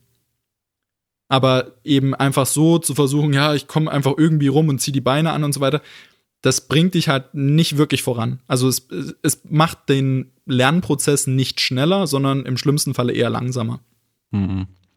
Wenn du dich hoch genug ziehen kannst, dann musst du ja theoretisch nur noch in Anführungszeichen die Schultern halt nach vorne bringen über die Stange, um dich halt hochzudrücken. Aber wenn du halt gar nie versuchst, dich so hoch zu ziehen und halt immer nur versuchst, immer direkt irgendwie so rumzukommen, meistens dann auch nur ein Arm eben so hoch geht und der andere hängt noch drunter und sowas und dich dann so hochkrüppeln, dann, ja, dann lernst du halt nicht die richtige Technik. Und in der Zeit könntest du halt einfach dieses reine, diesen High Pull oder High Pull-Up hast du genannt, einfach nur trainieren und würdest wahrscheinlich danach dann, wenn der halt klappt, viel, viel leichter einfach den Rest dann auch schaffen.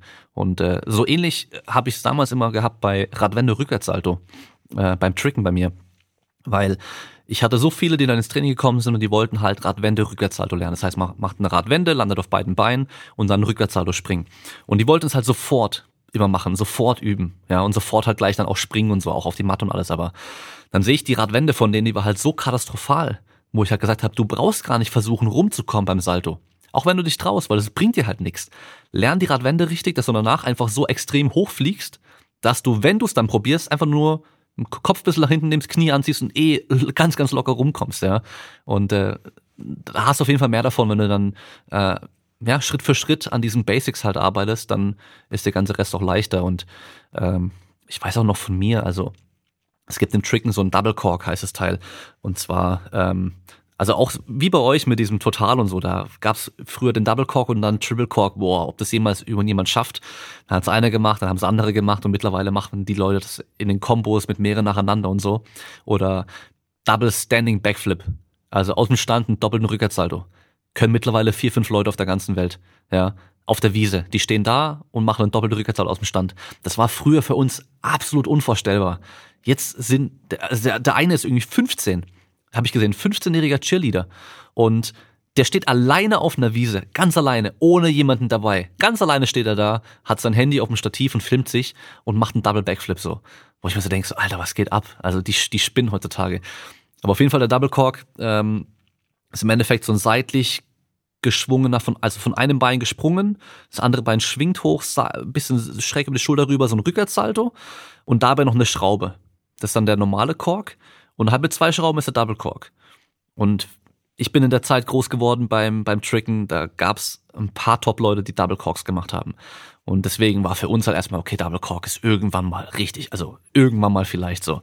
Und äh, Corks trainiert und so weiter, alles gemacht. Und dann habe ich nach Jahren erstmal Double Corks probiert, aber eigentlich in der ersten Einheit oder zweiten Einheit, wo ich die wirklich probiert habe, auch schon geschafft dann, gestanden. Weil ich hab's halt einfach die ganzen Grundlagen, die man dafür braucht, die hatte ich halt dann einfach und alles so perfektioniert, dass ich nur mehr reindrehen musste. Und ich weiß halt noch damals zu der Zeit haben halt alle angefangen mit Double Corks zu trainieren, von Anfang an schon. Die konnten keinen gescheiten normalen Cork, die konnten die ganzen alle Kram nicht gescheit, aber immer gleich probiert Double Corks zu machen, haben sich dann ein, zwei Jahre lang da immer rumgeeiert und sind dann halt irgendwie auf die Seite gefallen und sonst irgendwas. Haben es auch irgendwann geschafft. Aber ja, wie du es halt schon gesagt hast, man kann halt erstmal die Grundlage, die Voraussetzungen trainieren und dann schafft man das Neue dann auch viel, viel leichter. Ja, absolut. Und ähm, wir sind ja jetzt auch immer noch in einer Phase, wo wir auch viel eigentlich erstmal experimentieren.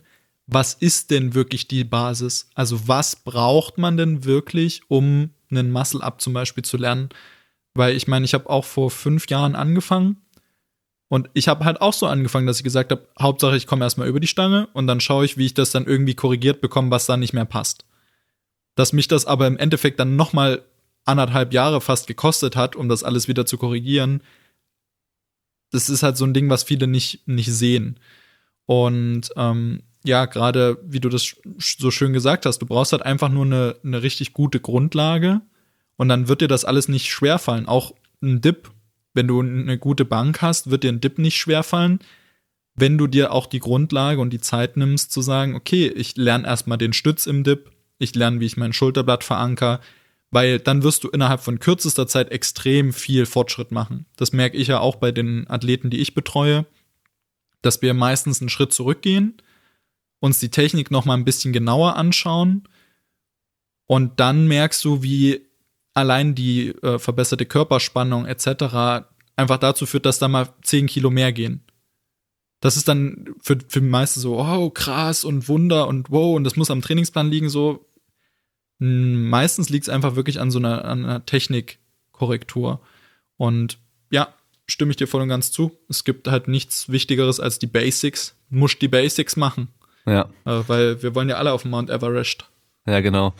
Und ähm, es heißt ja auch nicht, dass du dann am Anfang, wenn du dann mit Calisthenics anfängst, dann nur noch Dips ohne Gewicht und auf Technik trainierst. Du kannst dann natürlich noch nebenher ganz normal voll Krafttraining machen und äh, weiter Kraft aufbauen, einfach so rohe Kraft nenne ich es mal und halt deine Dip-Technik verbessern.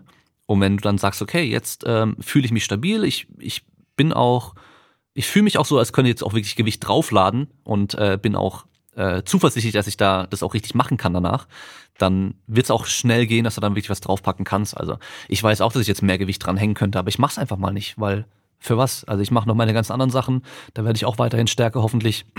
Und ähm, sobald die Dip-Technik besser wird, ich da stabiler werde. Ich meine, es geht ja auch darum, mein Schulterblatt auch die ganze Zeit zu stabilisieren. Eben nicht nur, ich mache jetzt, wie gesagt, gerade zehn Wiederholungen. Das ist halt schon auch lange, da hänge ich auch recht lange dann da oben rum. Ähm, wenn ich dann drei Wiederholungen, vier, fünf sauber mache und ab dann fange ich an wieder so durchzuhängen, dann bringt mir das ja auch nichts. Deswegen dann lieber, lieber dann ein bisschen langsamer machen und äh, schauen, äh, ja, ich sag, ich sag mal so, Hauptsache mir tut nichts weh, sag ich mal, ja. Ob ich dann eben fünf oder zehn Kilo dranhänge oder mir dann ein bisschen mehr Zeit lasse, ist mir erstmal dann egal. Ja.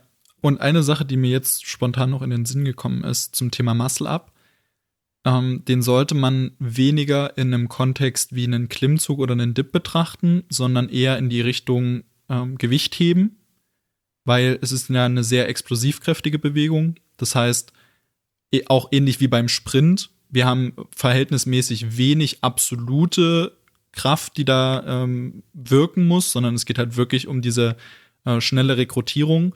Und da sollte man sich auch zwischen den einzelnen Sätzen mal fünf Minuten Zeit lassen, um da zu regenerieren. Also das ist auch so ein ganz typischer Fehler, den ich bei vielen sehe.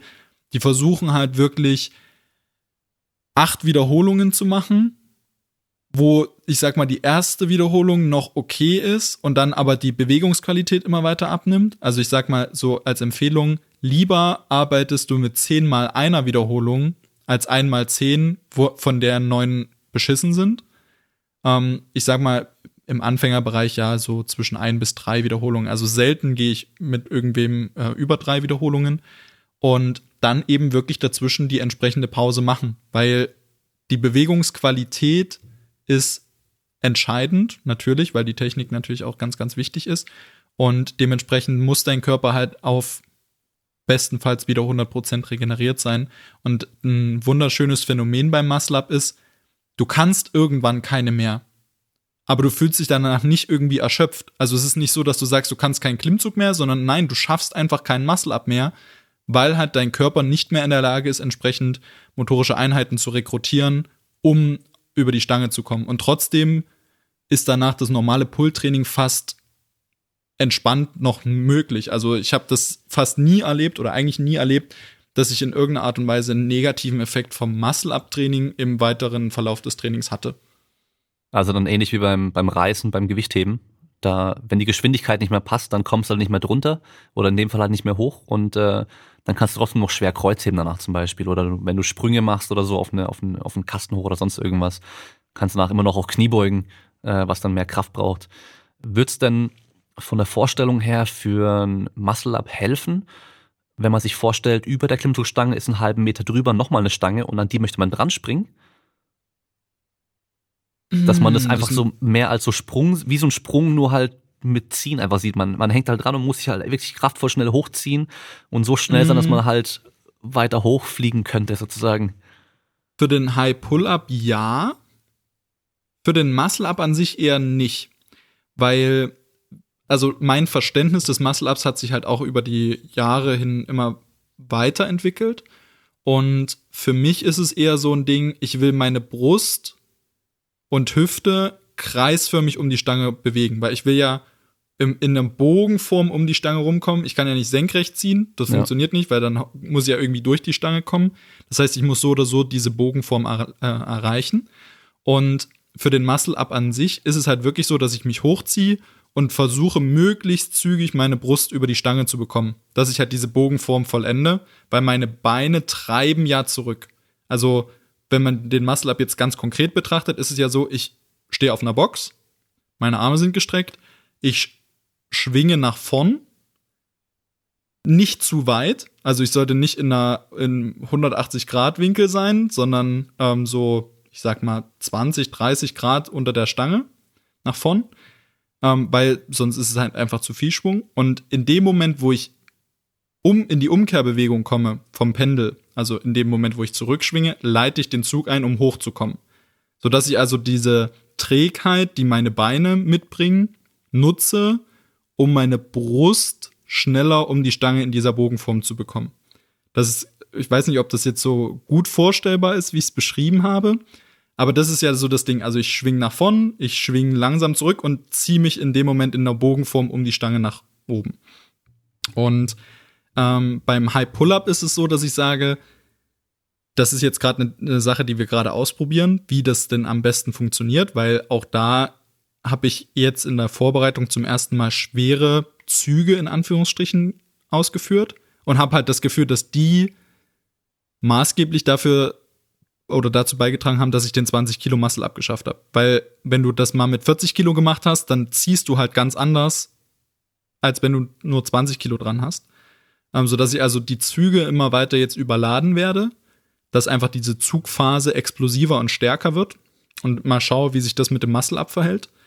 Ähm, und da ist es so, dass ich der Meinung bin, wenn ich ziehe und der Ellenbogen seine Position nach hinten verändert, also normal beim Zug ist es so, dass der Ellenbogen unter der Stange bleiben sollte, um einfach biomechanisch optimal arbeiten zu können. Und in dem Moment, wo der aber nach hinten wandert, komme ich ja eher in diese Muscle-Up-Position, weil mein Ellenbogen muss ja nach oben kommen, sonst komme ich nicht über die Stange. Und in dem Moment, wo der so 45 Grad, das ist jetzt wie gesagt noch so eine Sache, die wir ausprobieren, erreicht hat, kann ich schon von einem High Pull-Up sprechen. Das heißt nicht, dass ich erst von einem High Pull-Up spreche, wenn meine Hüfte auf Stangenhöhe ist. Sondern es geht ja wirklich darum, bewusst so hoch zu ziehen wie möglich. Und es aber vollkommen irrelevant erstmal für den Anfang ist, wie hoch diese absolute Höhe dann wirklich ist. Natürlich muss ich eine gewisse absolute Höhe erreichen, um Muscle up zu können. Aber für das Lernen der Bewegung geht es ja erstmal nur um das Lernen der Rekrutierung der motorischen Einheiten. Mhm. Ja, ist interessant. Und ich glaube, da kann man sich wahrscheinlich für den Muscle-Up in eurer Sportart äh, trainingstechnisch relativ gut am Gewichtheben auch orientieren, weil halt da auch einfach immer eine gewisse Bewegungsgeschwindigkeit vorhanden sein muss, auch bei steigenden Lasten, ähm, sich die Technik dann durch die steigenden Lasten aber auch wieder verändert. Äh, ist natürlich bei euch dann wahrscheinlich auch der Fall. Also für dich ist ein Bodyweight Muscle Up natürlich kann ganz anders aussehen, wie wenn du halt äh, 20 Kilo dranhängen hast. Also da kannst du wahrscheinlich auch viel weiter von der Stange insgesamt wegkommen und so und trotzdem noch hochkommen. Äh, sieht man bei diesen Freestyle Calisthenics Leuten noch ganz oft, dass die dann fast schon so ein ja, Muscle Up machen, der eigentlich gar kein wirklicher Muscle Up mehr ist, sondern die, die, die sind immer noch schräg dann, aber halt mit dem ganzen Körper fast schon über der Stange so. Und dann aber im Vergleich dazu ist dann der Dip und der Pull-Up an sich wahrscheinlich viel mehr vom Trainingsstyle her am Powerlifting orientiert, weil halt einfach Ja. diese rohe Kraft dann äh, wichtig ist und ich sag mal so, der, der Klimmzug an sich dann technisch ja relativ einfach ist im Vergleich und der Dip wahrscheinlich dann auch, der Dip ein bisschen komplexer wahrscheinlich, aber der Klimmzug an sich ist ja dann relativ simpel im Vergleich zum Muscle-Up.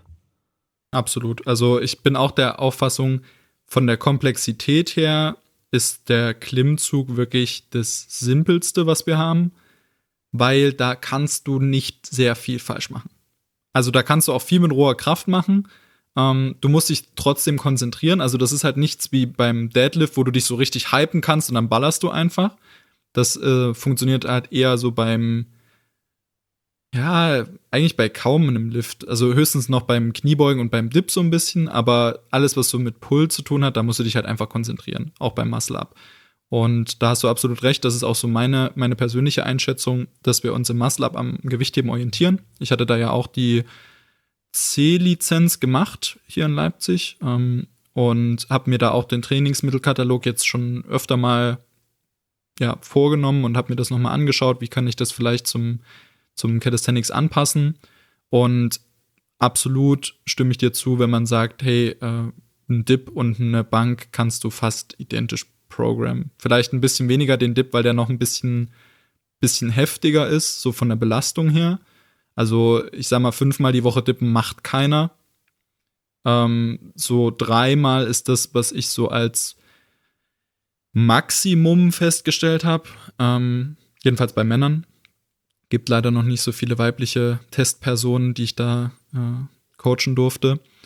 Und ja, absolut. Also Powerlifting kann man da sehr, sehr gut äh, adaptieren fürs Calisthenics. Mhm.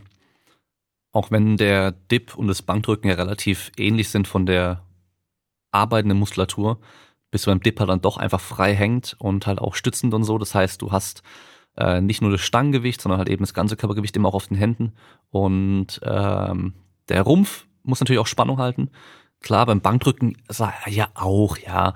Aber da finde ich übertreiben viele Powerlifter auch immer, ähm, oh, wie viel Spannung und so weiter. Du, du liegst halt da und hast die Füße im Boden gestemmt und drückst halt. Das ist schon nochmal was anderes, als wenn da, als wenn du da hängst und dich halt dann auch nochmal ein paar Sekunden vorher halten musst, bevor dann, ihr habt wahrscheinlich auch Startkommandos ganz normal, oder? Ja. Ähm, genau, das heißt, das ist schon nochmal was anderes.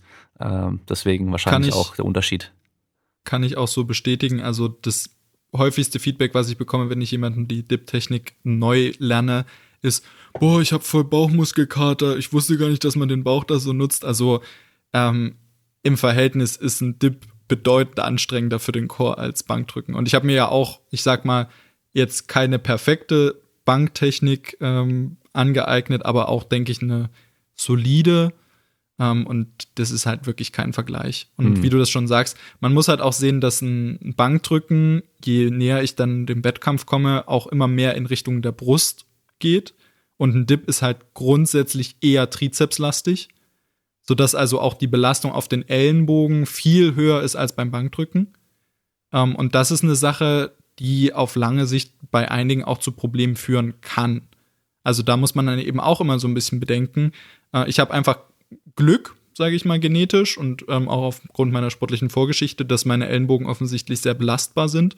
Aber selbst ich hatte dann in der Vorbereitung zwischendurch auch mal so ein bisschen Zwicken im Ellenbogen, als ich gesagt habe, okay, da lasse ich mal hier die Assistenz mal weg, um einfach so dem Ellenbogen ein bisschen Ruhe zu geben. Ähm, das, das sind halt aber so Dinge, die werden sich erst in den kommenden Jahren so richtig herauskristallisieren, was so die, die typischen Verletzungen sind, die typischen Wehwehchen, die man äh, während des Calisthenics entwickelt, weil es gibt halt erst so zwei Jahre Historie, eigentlich erst anderthalb. Mhm. Gab es denn schon solche Freak-Unfälle, äh, dass irgendwie der Dipbarren eingekracht ist oder abgekracht ist oder so gerade? Also ich, ich, ich bin immer, ich sehe, also bei dir auch bei den Videos, weißt du, dann bist du irgendwie im Fitnessstudio, dann diese Dipbarren, die man an das Rack oder Rig einfach so einhängt. Und ja, da, da steht ja schon auch Belastbarkeit, irgendwie 250 Kilo und sowas als. Aber ich meine, da bist du ja schon teilweise auch drüber. Von daher, ich weiß nicht, ich bin da, wuh, manchmal, weil die biegen sich dann schon auch gut und so. Gab's sowas schon? Also das Heftigste, was ich bisher erlebt habe, ist einfach, dass einer so fast ohnmächtig geworden ist bei einem Dip. Also so und dann so, so zusammengesackt. Okay. Ähm, das war krass, aber ansonsten muss ich ehrlich sagen, da bin ich auch sehr, sehr erstaunt. Ähm, die Barren im FitX, wo ich trainiere, sind auch im Vergleich zu Rogue oder Eleiko bedeutend belastbarer und den vertraue ich bedeutend mehr. Also ich habe im Rhein-Gym auch an einem, ich glaube, es war Eleiko-Barren gedippt, wo du gemerkt hast, da hat halt überhaupt, also da hat sich keiner irgendwie Gedanken gemacht bei dem, bei dem Produkt. Sind das die, die Holme waren Dinger bei den Racks gewesen, oder? Genau. Weil die haben nämlich Gym 80 Racks. Achso, nee, nee, nee, ähm, in, an dem CrossFit-Rack. Ah, okay. Also da, da, das war, glaube ich, wirklich Das Eleiko, wenn ja. ich mich recht entsinne. Und die, Holme waren zu dünn, die sind zu schräg zugelaufen, also du hast halt kaum, kaum Spannung wirklich aufbauen können. Also im Dip ist es ganz wichtig, dass ich halt die Spannung ähm, zwischen Oberkörper und Oberarm halte, also den Ellenbogen mehr oder weniger am Körper, ich sag mal, fast anpressen möchte. Und wenn das aber zu weit schräg zuläuft, dann wandert mein Ellenbogen immer weiter nach außen und es wird mir immer schwerer fallen, das zu verankern. Wo ich so dachte, ey, und dann auch so, so von der Belastbarkeit, mh, habe ich mich auch nicht wohl gefühlt und im Fittix vertraue ich da sehr gut noch drauf. Und was die Wettkampfanlage betrifft, da muss man sich zum Glück überhaupt keine Gedanken machen. Also ich glaube, da kannst du 500 Kilo dippen und da passiert nichts, weil das ist halt alles aus Edelstahl. Die prüfen das ja alles. Ähm, da kannst du Gewicht ohne Ende ranhängen, da verbiegt sich auch nichts. Hm. Äh, du hast ja, glaube ich, bei dir jetzt zu Hause ähm, auch so einen Dipständer stehen, oder? Von Bodytrack, glaube ich, den von Simple Products, glaube ich.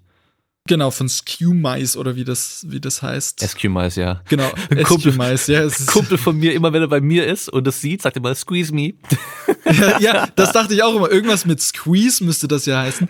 Ähm, genau, den Bodytrack habe ich. Ähm, da muss ich sagen, wäre es halt cool, wenn die Holme einen Ticken länger wären.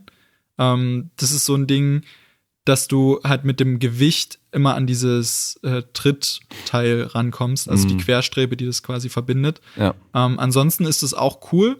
Ähm, von der Breite her passt es. Die Holme sind auch voll okay. Belastbarkeit definitiv. Also da hast du auch nicht das Gefühl, dass du da irgendwie bei 30 Kilo schon anfangen musst zu zittern. Also der soll auch 250 Kilo belastbar sein. Erfahrungsgemäß ist es ja aber in Deutschland so, dass du meistens so das Dreif- oder Vierfache ranhängen kannst, bevor da überhaupt was passiert. Also mein Dipgürtel, den ich mal hatte, der war bis 30 Kilo belastbar und 120 Kilo hat er ausgehalten und bei 130 ist er kaputt gegangen. Also ich, ich vertraue da sehr noch ein bisschen auf die, auf die Qualitätsstandards, die da äh, hier durchgeprügelt werden. Ähm, aber der wirkt sehr, sehr solide und ist eine Sache, die ich jetzt auch schon an viele, viele Athleten empfehlen durfte, die mich gefragt haben, wo ich denn mein, mein Barren her habe.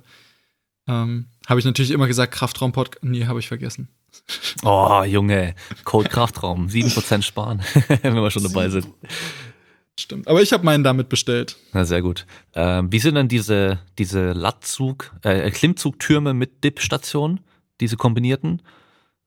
Also, die könnten, die haben Potenzial, sage ich jetzt mal. Ähm, aber oftmals ist es so, dass die, der Barren dafür zu breit ist. Also, viele fragen mich auch immer, yo, wie sieht's denn aus? Wie breit soll ich denn greifen?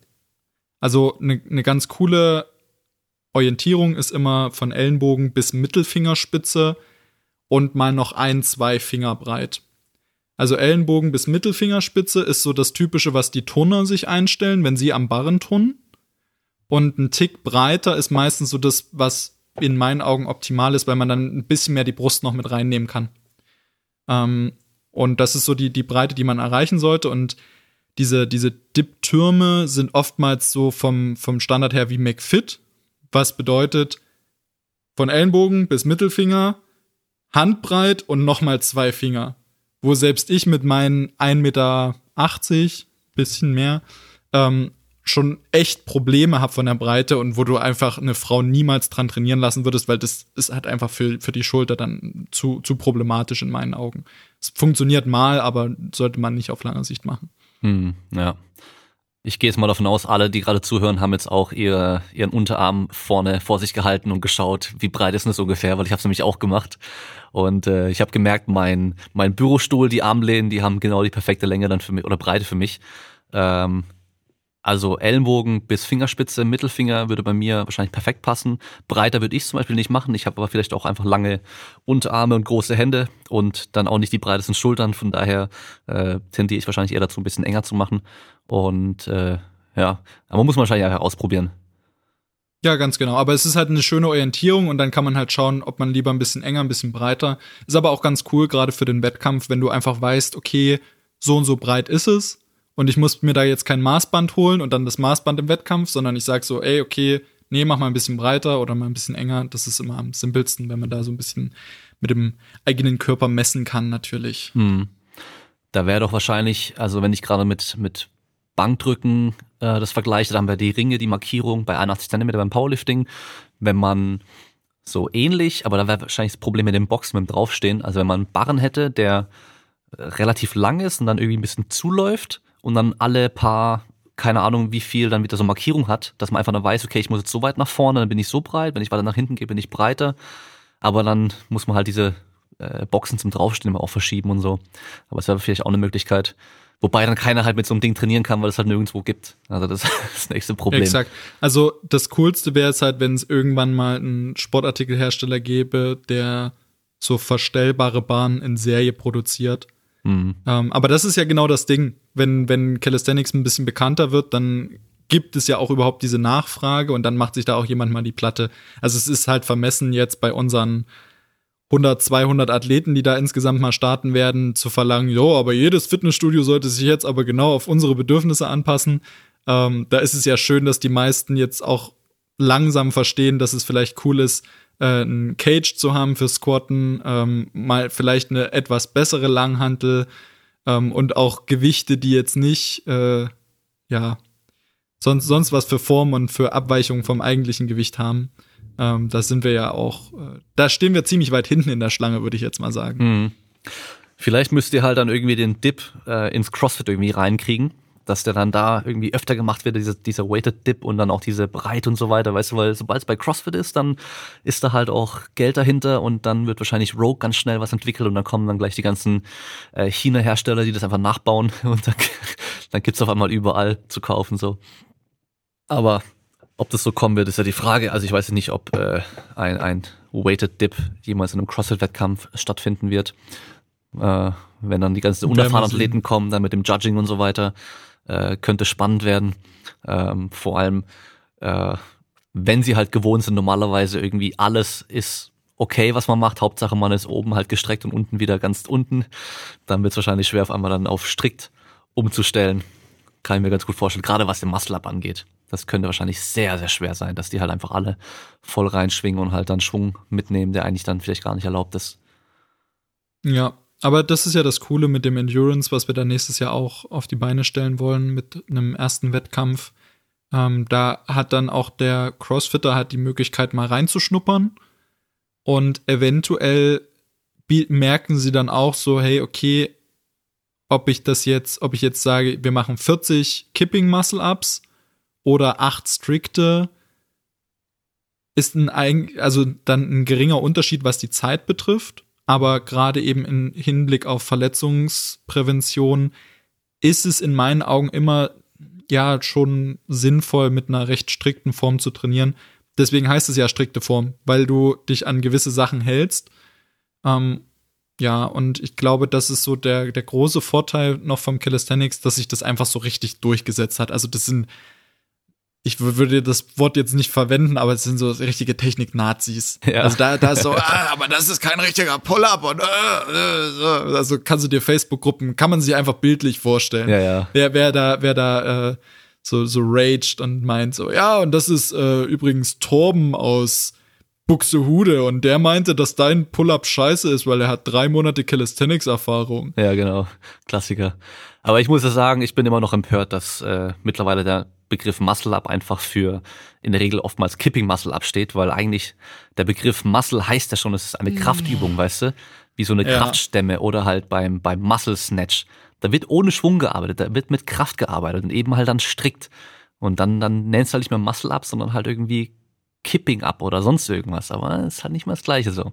Aber vielleicht bin ich da einfach auch nur irgendwie so in der Form wieder ein Technik-Nazi. Aber da bin, da bin ich auch, da bin ich auch äh, ein bisschen, bisschen getriggert jedes Mal, wenn ich das sehe. Ja, und ich habe heute 15 Muscle-Ups gemacht und dann fängt er an und äh, überstreckt die Wirbelsäule und äh, aber das ist, das ist, man raged jetzt so ein bisschen drüber, aber das ist ja äh, nicht bös gemeint. Also es ist ja wirklich so, man weiß, dass CrossFit ist eine eigene Sportart und die haben ja auch gar nicht den Anspruch, das als Trick zu verkaufen. Das darf man ja nicht unterschätzen, also darf man ja nicht vergessen. Ähm, so dass es also alles eher mit so einem Augenzwinkern gemeint ist, genauso wie ich es halt nie jemandem übel genommen habe, wenn die gesagt haben, so, ja, Calisthenics, das sind doch, wie, wie du bei in der letzten Folge meintest, ähm, oder in unserer ersten Folge, das sind doch die, die meine Tochter vom Spielplatz vertreiben, damit sie dort oberkörperfrei pumpen können. Ja, genau. Ähm, oder dass, dass wir halt äh, eher dünne Beine haben, die meisten Calisthenics-Athleten. Das sind, sind halt so Sachen, ja, jeder Sport hat da so sein Päckchen zu tragen und ähm, das sollte man dann auch nicht zu ernst nehmen, weil am Ende, ja, hat, hat jeder Spaß am Sport und dann gut ist. Ja, ich meine, jetzt habt ihr ja eigentlich dieses Jahr ganz gut Potenzial für Athletenzuwachs. Dadurch, dass ja viele halt irgendwie nicht an die Handel können und so weiter und halt vielleicht eben nur ihre Liegestütze, Klimmzüge und Dips oder Co. machen können, äh, kann man ja wahrscheinlich auch gerade, wenn man es noch einigermaßen gut vermarktet und so, vielleicht noch ein paar Leute echt da ins Boot kriegen, äh, sagen, wenn ihr jetzt eh schon gerade wieder einen Monat nur den ganzen Kram machen könnt, dann trainiert doch gleich weiter und macht nächstes Mal bei dem Endurance-Wettbewerb mit oder halt eben bei dem, bei dem äh, Weighted-Wettbewerb. Wird der Final Rap genannt oder ist alles Final Rap? Alles, oder? Ist alles Final Rap. Wir nennen es, ähm, der, also wir wollen da jetzt noch nicht so viel, viel Welle drum rum machen. Je nachdem, wie sich es entwickelt, kann man dann auch sagen, okay, man nennt das eine Format so, das andere Format so. Aber es ist, glaube ich, einfacher, einfach zu sagen, hey, Final Rap und dann schaust du dir an, was du, was du machen willst, ob das Weighted oder Endurance ist. Ja.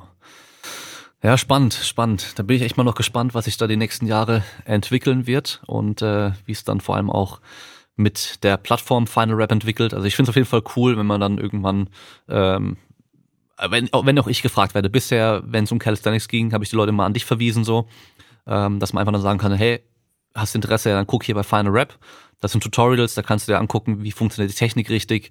Ähm, du kannst schauen, wo kann ich äh, das gescheit trainieren, wo kann ich auf welchen Wettkampf gehen, äh, wo finde ich vielleicht einen speziellen Coach auch dafür und so weiter. Daher ist natürlich sowas ganz cool und vor allem, wenn das jetzt erstmal hier in Deutschland startet und dann auch ausgebaut wird, dass man dann eben vielleicht in mehreren Sprachen das Ding auch hat und halt einfach eine irgendwann eine Map auf der ganzen Welt vielleicht hat, so wo man halt äh, gescheite Gyms dafür findet oder gescheiten Dipbarren findet draußen auf dem Spielplatz oder sonst irgendwas und äh, da halt dann eine Community entstehen kann und der Sport einfach auch generell nochmal wachsen kann, weil ich sag mal äh, generell die Kraftsportszene insgesamt die profitiert von jeder Entwicklung in der Richtung, also sei es äh, ob CrossFit davon profitiert, ob wir davon profitieren, ob wir von CrossFit profitieren, ob Calisthenics von CrossFit äh, und so weiter, weißt du, das ist alles mittlerweile, ich sehe da keine Unterschiede mehr irgendwie, so wie früher, weißt du, da haben alle immer auf die anderen gelächelt, so. Mittlerweile einfach Kraftsport ist Kraftsport und da gehört jetzt Calisthenics genauso dazu wie halt eben CrossFit und Bodybuilding und Strongman und Gewichtheben und Powerlifting und was ich sonst noch alles vergessen habe vielleicht, ich habe keine Ahnung, aber da gehört irgendwie alles dazu und da profitiert auch jeder davon, wenn da irgendeins von diesen Teilen dann auch wieder wächst. Ja, absolut. Und das ist ja genau der Ansatz, den wir verfolgen. Und ich finde, das hast du auch sehr schön zusammengefasst. Es geht im Grunde ja nur darum, Sport populärer zu machen. Und das ist ja das, was eigentlich alle erreichen wollen. Ähm, da geht es nicht darum, sich in irgendeiner Art und Weise abzugrenzen, zu bekriegen und oh, und der hat da mitgemacht, ja, jetzt darf der nicht mehr bei uns mitmachen, sondern so, hey, am Ende des Jahres machen wir das alle oder am Ende des Tages machen wir das alle als Hobby oder die meisten. Ähm, und da geht's halt dann wirklich um den Spaß, um dieses Gemeinschaftsgefühl. Jeder soll ein gutes Gefühl dabei haben, wenn er dort startet und ähm, vielleicht auch seinen ersten Wettkampf dort mal mitmacht. Und je mehr Leute auch darüber vielleicht auch zum ersten Mal in ihrem Leben Spaß am Sport finden, desto mehr Mehrwert schaffst du. Also es, das, das muss ja gar nicht irgendwie darum gehen, äh, jetzt dick Kohle damit zu verdienen. Das ist ja auch überhaupt nicht unser, unser Ansatz, sondern einfach zu sagen, hey, wir wollen für die Menschen eine Plattform bieten, zusammenzukommen, Leute Gleichgesinnte zu treffen und zu merken, so, hey, obwohl es so eine Individualsportart ist, ist am Ende das trotzdem eine große Community, eine große Familie, die sich in jeglicher Hinsicht unterstützt und jeder kann von jedem lernen. Also wir können vom Powerlifting lernen, ähm, was die Kniebeuge betrifft. Wir können auch vom, vom Gewichtheben lernen, was für den Muscle-Up jetzt die Trainingsplanung betrifft. Und am Ende kann auch das Powerlifting profitieren, wenn sie mal einen ordentlichen Klimmzug oder einen ordentlichen Dip lernen wollen. Und am Ende, ja, das ist dann so eine Sache, jeder gewinnt dran. Und es gibt keine Verlierer, weil selbst wenn der Powerlifter mal beim Calisthenics startet, wird er sich am Ende trotzdem wahrscheinlich wieder fürs Powerlifting entscheiden, wenn ihm das mehr Spaß gemacht hat. Und umgekehrt haben wir auch Leute, die vom Calisthenics ins Powerlifting switchen, wie du das schon sehr schön immer wieder gesagt hast. Und am Ende profitiert genau jeder Kraftsport voneinander Und es ist halt ein Kraftsport und nicht wir sind das und das, sondern wir sind eine große Gemeinschaft. Ja, und stell mal vor, wenn irgendwann wieder Großveranstaltungen erlaubt sind, wie, wie geil wäre es, so eine richtige, eine ganze Woche mal zu haben, weißt du, irgendwo in Deutschland ein Riesen-Event, weißt du, wo alle möglichen Wettkämpfe stattfinden, einfach dann unzählige Leute da sind und egal wo man hinguckt, findet irgendwie gerade was Geiles statt, da hinten macht einer 170 Kilo Dip, da drüben hebt einer 330 Kilo Kreuzheben und dann reißt da eine 200, keine Ahnung, also so, sowas wäre doch auch mal geil, so ein riesen, riesen Fest im Endeffekt, ja. Sei es auf ja. der FIBO oder sonst irgendwas. Oder halt echt mal einfach komplett selbst organisiert von Leuten aus den Bereichen, speziell so, äh, wie es ja bisher auch eigentlich aktuell ganz gut läuft, sag ich mal. Also ihr habt es auf eigene Faust gemacht, es gibt im Powerlifting, im Gewichtheben wahrscheinlich noch ein bisschen weniger, aber ich glaube, da ist auch sowas in die Richtung mehr und mehr geplant, ähm, dass alles ein bisschen von dieser Vereinsstruktur ein bisschen weggeht und so und einfach auch, ja, cooler wird zum Anschauen. Also es, es macht halt auch einfach echt besser, dann ist die Stimmung auch geiler und so. Und äh, Dadurch, dadurch kommen dann auch mehr Leute dazu. So, dann würde ich sagen, zum Schluss, wie immer, bekommt mein Gast das Wort. Und wenn dir nichts einfällt, dann lass uns einfach nur wissen, was war dein AC Deutschrap, den du hast laufen lassen? Also, den möchte ich so oder so erwähnen. äh, Grüße, gehen, Grüße gehen raus an Farid Bang ähm, mit, oh Gott, wie hieß denn das Lied? Ich glaube, Maghreb Gang. Ähm, da wurde auch eine Stuttgarterin drin gefrontet. Ähm, nee, ach egal. Ähm, auf jeden Fall. Also ich komme ähm, ja aus dem Maghreb ursprünglich, also weißt du, immerhin, aber äh, ist Farid Bang nicht einer von denen, der nicht mal richtig sprechen kann so? Ähm, er macht sich da seinen, seinen Spaß draus, sage ich jetzt mal. Also War er ist das nicht ja der, der mit dem Spanien? anderen Typ da irgendwie bei so einer bei so einer Preisverleihung dann auch mal irgendwie live ja, genau. aufgetreten ist und die waren beide sowas von aus dem Takt draußen, sowas und so, also katastrophal. Mm, nee, das glaube ich, also das da haben war, doch die toten Hosen irgendwie sich so aufgeregt über die noch und so. Ja gut, aber das hatte was mit dem Antisemitismus zu tun. Ja, ja, aber das war schon, das waren schon die. Genau, Farid ah. und Kollege. Also der eine, ähm, der Farid, der kann, der kann doch nicht richtig reden sogar, habe ich das Gefühl. Ja, aber der ist in Spanien aufgewachsen. Also okay. Also der ähm, hat quasi Deutsch als dritte Sprache gelernt. Er okay, kann, glaube ich, okay, okay, dann, ähm, dann nehme ich Spanisch zurück. fließend, Englisch spricht er und Persisch, so, also will ich mich jetzt nicht zu weit aus dem Fenster lehnen und Deutsch, also der, der spricht, glaube ich, vier Sprachen fließend. Okay. Ähm, ja, egal, was ich sagen wollte. Ich, ich bedanke mich recht herzlich für die, für die Einladung, beziehungsweise habe ich mich ja quasi selbst eingeladen. ähm, Freue mich natürlich, dass ich Calisthenics hier wieder ein bisschen ähm, präsentieren durfte. Freue mich über jeden, der uns auf äh, ja, Instagram am besten folgt. Ähm, weil ja, Reichweite ist das Wichtigste. Und wenn ihr wollt, könnt ihr euch auch zum Beispiel den Livestream auf YouTube anschauen. Wir haben auch den Aftermovie auf YouTube, falls ihr euch den mal anschauen wollt. Äh, freuen wir uns natürlich auch über jeden Kommentar, über jedes Abo, was da gelassen wird. Da wird dann in den kommenden Monaten werden dann die Tutorials dort veröffentlicht und wir werden dann auch in den kommenden Wochen ähm, einen Blog auf unserer Website integrieren, sodass man also da auch mehr über Calisthenics lernen kann, wenn man sich dafür interessiert. Und ansonsten äh, wünsche ich euch eine verletzungs- und krankheitsfreie Zeit jetzt im November, äh, auf dass ihr alle ja, gesund bleibt und wieder Spaß am Sport habt, sobald die Gyms geöffnet sind. Du hast gerade einen großen Influencer-Fehler gemacht. Oh nein. Du hast nicht gesagt, wo auf Instagram und wo auf YouTube. Äh, Instagram at final-rap und äh, YouTube äh, auch Final Rap. Auch Final Rap, ja. Überall Final Rap. Wie immer, wir schreiben sie in die Shownotes unten rein. Und dann sind wir am Ende für heute. Danke fürs Zuhören. Bleibt stark. Ciao. Ciao.